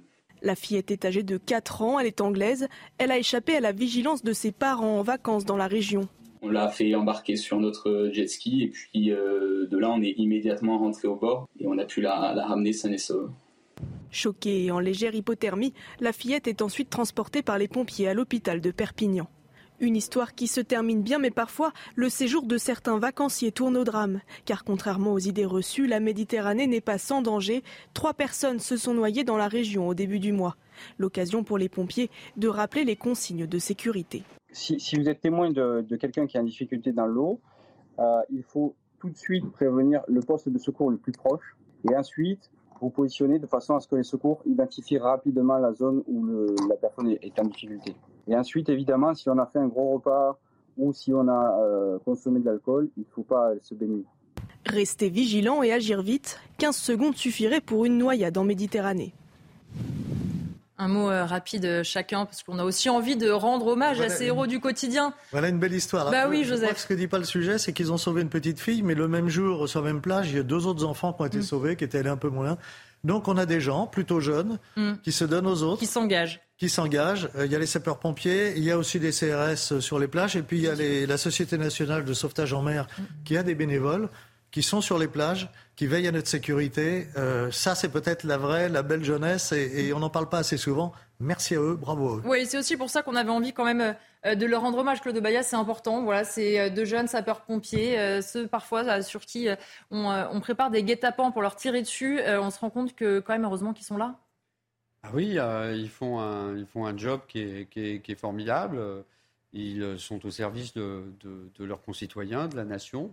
Donc euh, on ne peut que euh, se féliciter et les féliciter euh, de, l'action qu'ils ont accomplie. Et puis j'ajouterais une chose quand même, il faut rappeler... il faut rappeler aux parents, hmm. il faut rappeler aux que chacun est responsable sur la plage, de ses enfants notamment. Un point d'eau, que ce soit une piscine ou que ce soit au bord de la mer ou hmm. que ce soit le bord d'un lac, est un enfant qui doit être l'objet d'une surveillance constante et que c'est surtout pas le, le fait de, placer deux boudins euh, autour des bras de l'enfant euh, euh, qui, le protège. De, de, Puis on peut peut-être rappeler que ce soit du côté des sapeurs-pompiers, du côté de la Société nationale de sauvetage en mer, ils recherchent des bénévoles parce qu'on mm. ne va pas surveiller une plage comme ça. Il y a une formation, il y a des entraînements, etc. Ils recherchent des jeunes. Donc si vous avez envie de vous engager, c'est enthousiasmant, c'est bien. Vous, êtes, vous apprenez des choses. Évidemment. et vous êtes au service du bien commun. Quoi de mieux? Et on va terminer juste avant euh, le journal en parlant de cette euh, annonce faite par le ministre de l'Intérieur, Gérald Darmanin, qui s'est exprimé aujourd'hui pour euh, dire ceci. Le 21 mai dernier, trois jeunes policiers du Nord perdaient tragiquement la vie en intervention alors qu'ils accompagnaient une femme victime de violences. La nation ne les oublie pas sur décision du président de la République. Manon, Steven et Paul ont été nommés aujourd'hui chevaliers de la Légion d'honneur. C'était aussi un moyen de rappeler que personne ne les oublie et surtout euh, que la nation leur est évidemment toujours reconnaissante. On va reprendre dans un instant nos débats. Messieurs, juste le temps de faire une pause pour l'actualité. On retrouve tout de suite Simon Guillain. Rebonsoir Simon. Bonsoir Elodie bonsoir à tous. La France a commencé à évacuer ses ressortissants au Niger une semaine, vous le savez, après le putsch. Trois avions, dont deux Airbus A330, ont atterri à l'aérodrome civil de Niamey. Un premier avion a d'ailleurs décollé ce soir avec 262 personnes à bord. Il y a 600 Français qui ont clairement exprimé leur intention de partir et un peu plus de 400 Européens. L'atterrissage de ces avions sur le sol français est prévu dans la nuit. La bijouterie Piaget, située rue de la Paix à Paris, a été braquée ce midi par trois hommes qui ont ensuite pris la fuite. Le butin est estimé entre 10 et 15 millions d'euros. Euh, heureusement, aucune personne n'a été blessée au cours de ce braquage. Les dernières informations sur place de Sarah Fenzari et Charles Pousseau. Non, ça ne m'étonne pas, parce qu'avec tout ce qui se passe un peu en ce moment, le regard il est tourné vers ailleurs, vers les quartiers, avec tout ce qui est les émeutes, euh, voilà, les problèmes, bon, on sait ce qui se passe en ce moment. C'est-à-dire que je pense qu'ici, là, en ce moment, la vigilance, elle a un peu baissé. Bah, moi, ça m'étonne pas plus que ça en soi, parce que justement, comme c'est un quartier où il y a énormément de bijouterie, je pense que bah, c'est très attrayant pour ce genre de choses. Et c'est surtout que, en soi, c'est les vacances, il doit y avoir moins de monde, moins de sécurité. Peut-être que les gens s'y attendent pas forcément, vu que c'est un quartier sécurisé. Et donc, c'est une cible facile. Euh, c'est étonnant parce que euh, maintenant, il y a des alarmes, tout, est, tout, est, vraiment sécurisé de nos jours. Donc, euh, surtout des grosses bijouteries, des gros magasins, des gros magasins à proximité. Ça, ça m'étonne, franchement. Et vous entendrez les précisions euh, de Sarah Fenzari et Charles Pousseau euh, dans l'édition de la nuit. Rendez-vous donc euh, à minuit sur CNews. Dans le reste de l'actualité, la date limite de déclaration des biens immobiliers une nouvelle fois repoussée. Le ministère de l'économie a annoncé ce mardi la date du 10 août comme date limite de déclaration des biens immobiliers. L'objectif est de permettre à tous les propriétaires une déclaration sereine ainsi que d'assurer une juste taxation de tous les contribuables. Il s'agit du troisième report de cette campagne de déclaration. Et enfin, les journées mondiales de la jeunesse ont débuté ce mardi au Portugal, à Lisbonne, à la veille de l'arrivée du pape François. Des dizaines de milliers de jeunes, vous le voyez, de fidèles, pardon, vous le voyez à l'antenne, affluent vers la capitale portugaise. Il s'agit du plus grand rendez-vous catholique international qui devrait rassembler d'ici la fin de la semaine plus d'un million de jeunes. Alors, qu'est-ce qui motive tous ces jeunes à se rendre à Lisbonne? On va écouter ce témoignage de Roméo qui est justement sur place. Ce qui m'a motivé, c'est euh, ces JMJ, je ne les vis pas comme une, euh, comme une parenthèse dans ma vie, mais plutôt comme, euh, un déploiement. Voilà, j'ai 20 ans et le fait de se retrouver avec des centaines de milliers de, personnes à Lisbonne, voilà, autour du pape, des centaines, un, plus d'un million de, jeunes du monde entier catholiques. Voilà, c'est une vraie, un vrai déploiement dans, ma vie, dans ma vie de foi. Euh, et donc, euh, je, je, je vraiment comme un, comme moment euh, important pour moi d'un point de vue personnel. Et c'est sur ce témoignage de Roméo que se termine ce journal de 23 heures sur CNews. La dernière partie de Soir Info, elle est toujours présentée le Duchard. Merci Simon et on vous retrouve euh, évidemment pour un point complet sur l'actualité d'ici une vingtaine de minutes. Je vous représente les invités qui sont euh, avec moi. Joseph Touvenel est toujours là, directeur de la rédaction du Capital Social et Claude Obadia, professeur agrégé de philosophie. Et j'en profite pour citer euh, votre ouvrage Petite philosophie du grand large. On va avoir maintenant une page consommation, électricité, livret A ou encore allocation rentrée. Plusieurs changements sont attendus pour les Français en ce 1er août. Alors on fait le point avec Maxime Lavandier et Dounia Tangour. C'est sans doute la nouvelle qui va impacter le plus les Français ce mardi. L'augmentation de 10% des tarifs réglementés de l'électricité, elle concerne les ménages et les petites entreprises. Une hausse qui intervient après celle de 15% au mois de février dernier. Objectif pour l'exécutif, la fin progressive du bouclier tarifaire d'ici fin 2024. Des meilleures nouvelles côté épargne, le taux du livret A est finalement maintenu à 3% et ce jusqu'à début 2025. Le livret d'épargne populaire, quant à lui, va bientôt voir son plafond passer de 7 500 euros à 10 000 euros. Enfin, le taux d'intérêt passe de 6,1% à 6% cette année. Qui dit rentrée scolaire dit dépenses. L'allocation de rentrée scolaire sera versée dès ce mardi à Mayotte et à La Réunion. Pour la métropole, la date est fixée au 16 août. Cette année, les montants ont été revalorisés de 5,6% par rapport à l'année dernière. Ce mardi acte également la fin du ticket de caisse imprimé. Une mesure écologique qui concerne également les reçus de cartes bancaires. Le client pourra toutefois demander une facture s'il le souhaite. On va revenir sur deux de ces euh, changements. D'abord, malheureusement, pour le portefeuille des Français, Joseph Touvenel, c'est euh, le prix de l'électricité. Malheureusement, il fallait s'y attendre. On a été habitué, euh, bouclier tarifaire, aide exceptionnelle, argent magique. Un jour, tout ça prend fin, malheureusement. Et le jour où ça prend fin, évidemment, ça fait Moi, mal. Je n'y croyais pas un instant, puisqu'on a un ministre des Finances, Bruno Le Maire, qui nous avait répété, j'ai souvenir d'une interview pas si ancienne, où quatre fois il répète le prix de l'électricité n'augmentera pas. Je m'engage à ce Vous que êtes un prix- très bon imitateur, Joseph. Ça, je, ne- je ne sais pas, mais je serai sans doute un très ministre des Finances, mais j'éviterai de mentir aux Français. Parce qu'on ne peut pas répéter. et le problème, au-delà du prix de l'électricité euh, qui va peser, parce que c'est quelque chose d'incontournable, on ne peut pas dire euh, j'allume pas l'électricité quand il fait nuit. Mm. Je suis obligé de le faire. Au-delà de ça, c'est la confiance dans le politique. Mm. Quelle confiance on peut avoir ensuite dans le politique? Et donc, c'est la remise en cause de la démocratie, c'est ça qui est grave derrière. Il avait qu'à rien dire. Mm. Il avait qu'à dire on va essayer. On ne peut pas vous le promettre. Mm. Mais voilà, il l'a promis il n'y a pas longtemps et c'est 10 plus 10%. Il y a encore d'autres augmentations Oui, à venir. Qui, qui sont à venir. Il aurait mieux fait de se taire euh, ou d'écrire un nouveau livre euh, où il nous aurait raconté ses galipettes au lieu de mentir aux Français. Euh, Claude Badia, c'est vrai que que ce soit sur le prix de l'électricité, que ce soit aussi sur le pic de l'inflation qui est censé être passé depuis euh, je ne sais combien de fois, les Français, il y a quelque chose quand même, euh, ils s'intéressent à la politique quand ça parle de leur portefeuille. Le pic de l'inflation, les Français voient bien qu'il n'est pas passé. Et la hausse de l'électricité, c'est quelque chose qu'ils comprennent très concrètement. Quand la facture arrive, les Français se disent on est déjà totalement sous l'eau, comment on fait? Écoutez, moi je me demande si la, la grande perdante en fait de, de ces mesures annoncées, euh, c'est pas la classe moyenne, ce ne sont pas les, les, les, les- les- les classes moyennes. Euh, que l'on revalorise de 5,6% l'allocation de, de rentrée de rentrée scolaire, qu'on anticipe au 16 août euh, son versement aux familles, euh, pourquoi pas, c'est euh, tout à fait légitime. Que l'on porte ou que l'on maintienne à 6% le taux de rémunération soumis à des conditions de ressources du livret d'épargne populaire, pourquoi pas mais que l'on maintienne à 3% le taux de rémunération du livret A et du LDD, du livret de développement durable, alors que je crois que la Banque centrale européenne préconisait une augmentation à, 4%, bah, c'est ce qui va une nouvelle fois pénaliser les classes moyennes.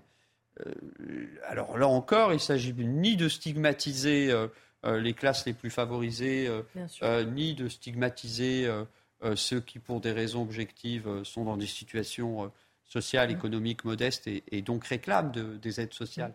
Mais les classes moyennes, ce sont celles qui travaillent, ce sont celles qui produisent des efforts. Et une fois de plus, euh, les classes moyennes, qui pèsent évidemment très lourd dans l'équilibre social du pays, eh bien, euh, on peut se demander si une nouvelle fois, ce n'est pas elles qui mm. vont trinquer euh, et qui vont subir évidemment les, les, affres de la crise. Mm.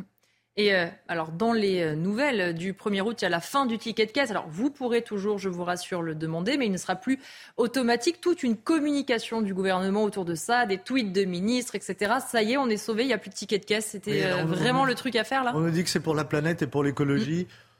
Si avec ça, moi j'y crois pas un instant, le ticket de caisse c'est très pratique, ça permet de faire ses comptes. Alors peut-être que les ministres les font pas, j'en sais rien, les, sénateurs, les députés non plus. mais, ah bah si, ils prennent les tickets de caisse pour être remboursés.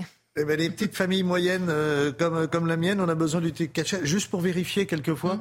Vous savez, sur, il m'est arrivé une fois dans ma vie euh, de constater que j'avais des prélèvements euh, sur mon compte qui étaient indus. Donc j'ai regardé et c'était parce que quelqu'un avait piqué ma carte bancaire mm. et utilisait un nom. voilà, j'étais passé par l'Italie. je n'en veux pas mes amis italiens, c'est un formidable pays. Oui, parce qu'on est obligé de faire ses comptes et de vérifier. Donc le ticket de caisse, c'est quand même pas mal. Et je pense pas que c'est ça qui sauve ou qui tue la planète. Claude Badia, il y a aussi l'argument de dire maintenant, ça sera possible de l'envoyer par mail. Ça pose deux problèmes. Un, la récupération quand même euh, des données. Oui, euh, et deuxièmement, euh, on oublie aussi une fois de plus la fracture numérique. Ceux qui n'ont pas Internet ou ceux qui ne savent pas s'en servir, qu'est-ce qu'on fait de son ticket sur Internet qu'on retrouvera jamais? Oui, il y a une fracture numérique qui persiste, qui existe évidemment. et puis, vous l'avez dit, euh, à partir du moment où on envoie un ticket de caisse euh, par mail, euh, on peut craindre évidemment que les données numériques des, clients soient revendues. Alors on pourra évidemment. Oui, ou qu'on reçoive même juste beaucoup de spam aussi. Hein. garde mais on peut le craindre aussi. Et puis pour revenir sur l'argument écologique, Le Monde a publié aujourd'hui les résultats d'une enquête qui conclut que en fait, le ticket numérique mm. est plus nocif du point de vue en fait de l'émission des gaz à effet de serre. Mm que le ticket papier. Donc euh, on peut se demander d'abord si l'argument écologique est bien euh, probant et si il est bien décisif ici. Et donc on pourrait se poser la question, est-ce que derrière il n'y aura pas une petite idée gouvernementale pour mieux tracer les dépenses des Français hmm.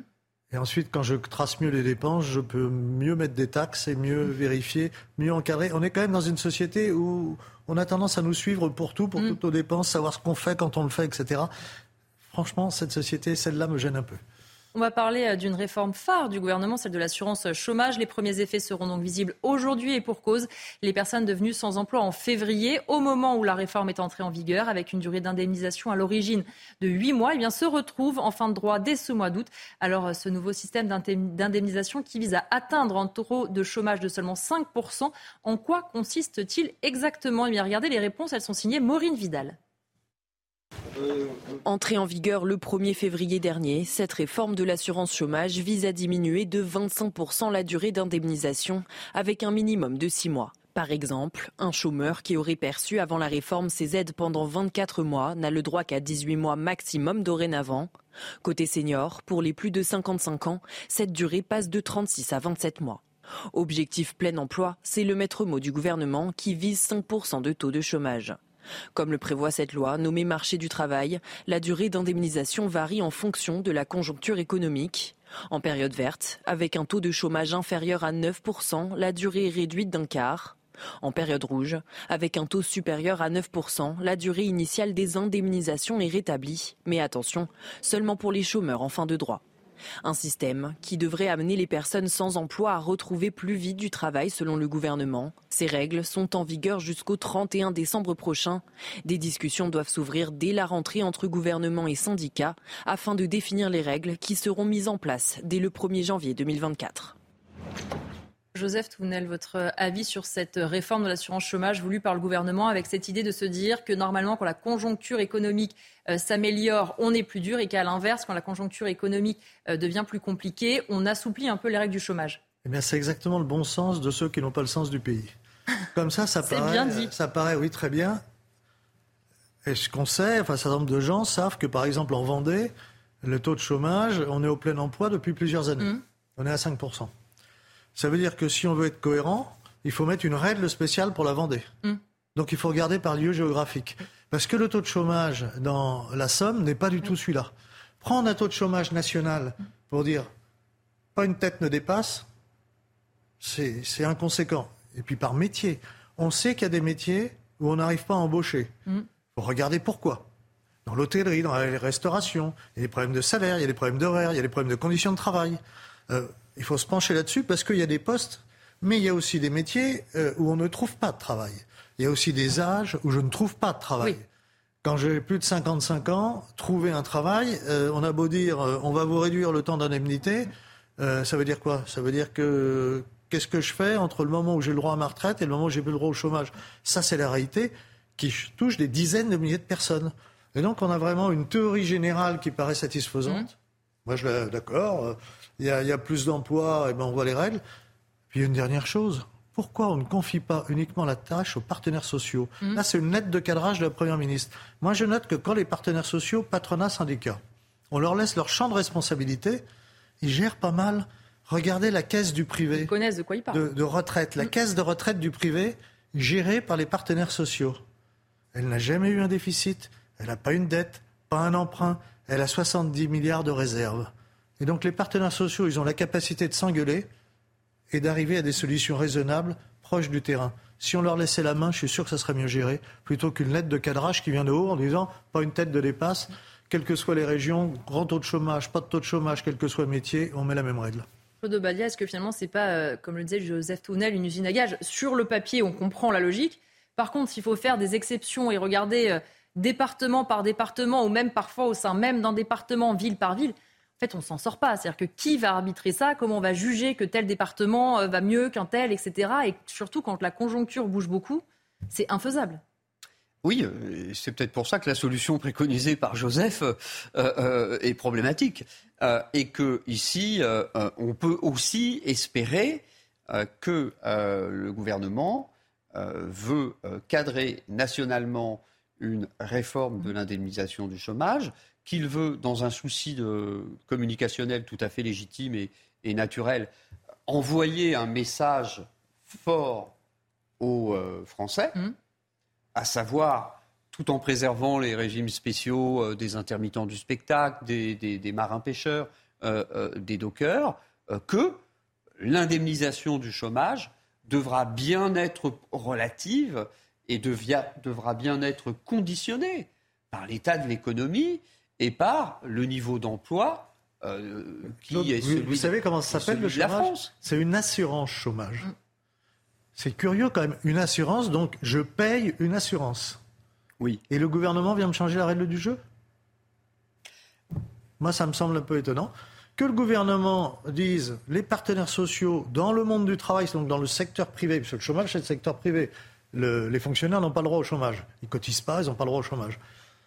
Que le gouvernement laisse la main au secteur privé pour gérer ses propres affaires. C'est la démonstration que je faisais pour la caisse de retraite du privé, obligatoire hein, pour tous les salariés. La gestion est bien meilleure que quand le gouvernement vient, vient s'en mêler.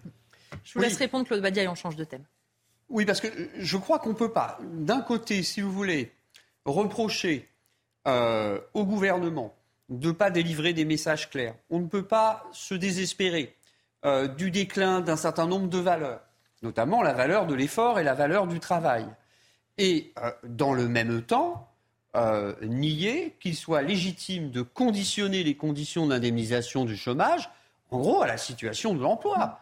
Euh, moi, ça me paraît, si vous voulez, ici, moi qui ne suis pas spécialiste, ça me paraît quelque Donc, chose qui baisse, relève du on bon baisse les cotisations chômage en Vendée. Alors, ce que je voulais ajouter, ce que j'ajouterais ici, c'est que, pour reprendre ce que vous dites, Joseph, et qui me semble légitime, c'est qu'on peut peut-être aussi espérer que ce message politique que cette tentative de cadrage national, que cette impulsion donnée par le gouvernement puisse dans un deuxième temps, euh, comment dire, amener euh, des amendements, euh, des aménagements qui permettront, comme vous l'avez dit, de tenir compte, si vous voulez, de la diversité des situations de l'emploi dans les différents bassins en France. On va terminer en faisant de cette, page éco en faisant un petit détour par les soldes. On vous le disait, c'était le dernier jour aujourd'hui. Alors quel bilan? Eh bien, écoutez les précisions de Sarah Varny et Sacha Robin. Aujourd'hui, c'est le dernier jour des soldes et les, même si les Français continuent la course aux dernières bonnes affaires du côté des commerçants, le bilan est plutôt mitigé. C'est le cas notamment ici à hier de Isabelle qui est euh, gérante de cette boutique de chaussures. Pour une fois, je peux vous dire oui. Dès qu'ils ont commencé, les deux semaines qu'on suivi, c'était super, avant qu'il y ait des événements qui ont tout arrêté. Parce que déjà, on a la chance qu'on est hier dans les Sons, donc nous n'avons pas eu de problème. Mais je dirais que les clients n'avaient plus envie d'acheter, ils n'avaient plus envie de venir dans les boutiques, ce qui est normal. Hein. Donc, à partir de ce moment-là, il y a eu une baisse. Et aujourd'hui, j'ai fait déjà mes comptes, je sais la journée ce qu'elle va être faite, et nous, nous sommes à 10% de moins que l'année dernière. Malgré la semaine supplémentaire allouée par le gouvernement, les commerçants sont en difficulté face à ces soldes d'été 2023. Euh, Avec euh, l'inflation et la pandémie, de nombreuses grandes marques sont euh, en difficulté, comme Koukaï, Gap ou encore André. des marques qui peuvent aller jusqu'à la liquidation, comme c'est le cas de Camailleux en septembre dernier. Et pour être parfaitement complet sur euh, cette thématique, je voudrais qu'on écoute le son de Francis Palombi, le président des commerçants de France, qui lui aussi dresse un bilan très mitigé de ces soldes. Écoutez. Ce sont des soldes que nous avons appelés mitigés. Les, enseignes dans les centres commerciaux ont bien travaillé. Euh, les secteurs euh, qui représentent euh, les villes de, plage, les villégiatures, les villes de vacances ont très très bien travaillé. En centre-ville, ça s'est avéré moins bon. Dans les périphéries également. Donc ce sont des soldes partagés.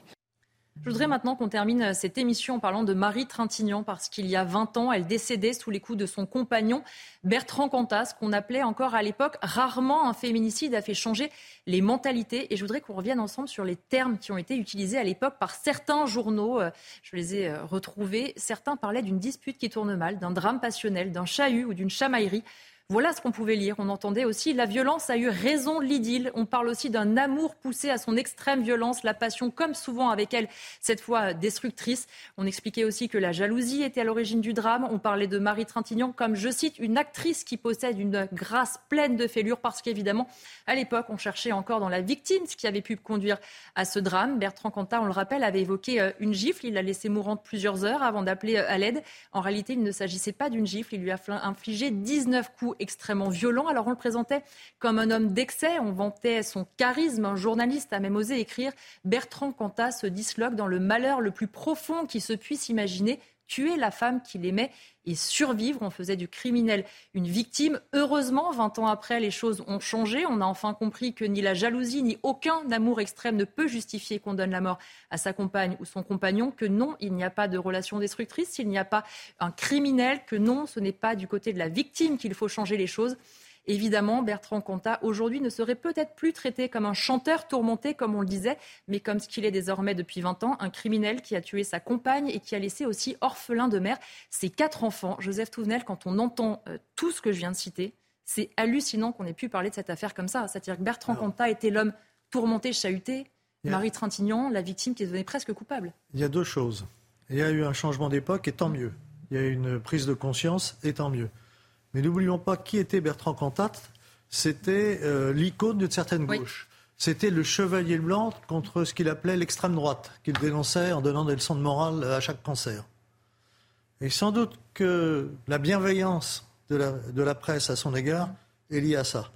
Ce n'est pas que ça, c'était aussi un temps où effectivement euh, on considérait que, enfin, on considérait un certain nombre de personnes considéraient que c'était quasiment la normalité. Euh, que, et que c'était dans l'intimité d'un couple, en fait, que c'était pas un sujet de société. Mais c'est aussi un problème d'éducation. Moi, je me rappelle qu'à l'âge de 7 ans, je m'étais bagarré avec une petite cousine, une affreuse cousine, et mon père m'avait pris, m'avait dit on ne frappe jamais une fille ni une femme, mm. même avec une fleur. Donc ça commence dès l'éducation, voilà, avoir un certain respect. Et c'est peut-être euh, ce que disait Claude tout à l'heure, c'est aussi dans, euh, dans la déliquescence des valeurs de la société qu'on va retrouver cette violence qui ressort parce que euh, Marie Trintignant, parce qu'elle est très connue, mais rappelez-vous ces jeunes filles qui sont tuées dans des caves en banlieue. Mm. pas si loin de chez moi, hein, de l'autre côté de la Marne. Il y en a une qui a été brûlée vive. Il y a, il y a des meurtres comme ça. Il y a évidemment tous ces cas dont on ne parle pas parce qu'ils sont moins mm. publics. Mais c'est bien oui, que cette affaire, malheureusement, ait fait changer les choses. voilà, que Marie Trintignant, au moins, euh, que sa mort puisse servir à mm. quelque chose, c'est qu'on on, fasse prendre conscience que cette violence n'est jamais, jamais, jamais acceptable. De Balia, on a voulu, avec cette affaire aussi, au début, la rendre romanesque. Hein. Quand on voit euh, euh, ce qui est écrit, on, se dit... On, a voulu rendre tout ça presque parfois limite poétique et, et, on oublie en fait le sens pur de cet acte de tuer sa compagne, je le rappelle, l'a laissée plusieurs heures totalement mourante. Oui, oui, vous l'avez très bien dit. D'ailleurs, en vous écoutant, je me suis dit, je vais pouvoir partir plus tôt parce que Elodie. Euh, a tout dit. non, non, euh, jamais. Elle a dit, euh, elle a dit l'essentiel. Alors oui, évidemment, je pense que Joseph a raison de souligner que la commission d'un acte mm. aussi, aussi criminel, d'un homicide par un chanteur de, de, rock. Mm. dans un, un chanteur de rock, effectivement, dans une culture plutôt progressiste, plutôt de gauche, peut, peut, surprendre parce qu'effectivement, peut-être qu'on associe inconsciemment euh, la violence à, à d'autres euh, euh, types de, de manifestations culturelles. Mais il reste un point central, et vous l'avez très bien dit, c'est que on a changé d'époque. Mm. vous l'avez dit l'un et l'autre, on a changé d'époque. Ce qui était dissimulé, ce qui était enveloppé dans des formules pudiques et, au fond qui étaient de, banalisatrice, eh bien, euh, euh, euh, cette époque est révolue. Mm. Aujourd'hui, on dit les choses, on, appelle un chat un chat. Mm. Et lorsqu'il s'agit d'un meurtre, on parle de meurtre. Mm. Et quand il s'agit d'un meurtre, d'un féminicide, il faut en parler. Quand il s'agit d'un crime sexiste aussi, il faut en parler. Et c'est, et c'est très bien. Et on ne peut que se réjouir du fait que l'époque de la banalisation de la violence conjugale, évidemment, soit une époque révolue. C'est la fin. Rappelez-vous de la grande dignité de Jean-Louis Trintignant. Bien sûr. Euh, et de toute la famille de Marie Trintignant. Et euh, merci en tout cas à tous les deux d'avoir été euh, mes invités. Joseph Touvenel, directeur de la rédaction Capital Social, Claude Badia, professeur agrégé de philosophie. Je rappelle une dernière fois votre livre, Petite philosophie du grand large. Évidemment, tout de suite, c'est bien sûr la suite de l'actualité et la suite de Soir Info avec un point complet sur l'actualité.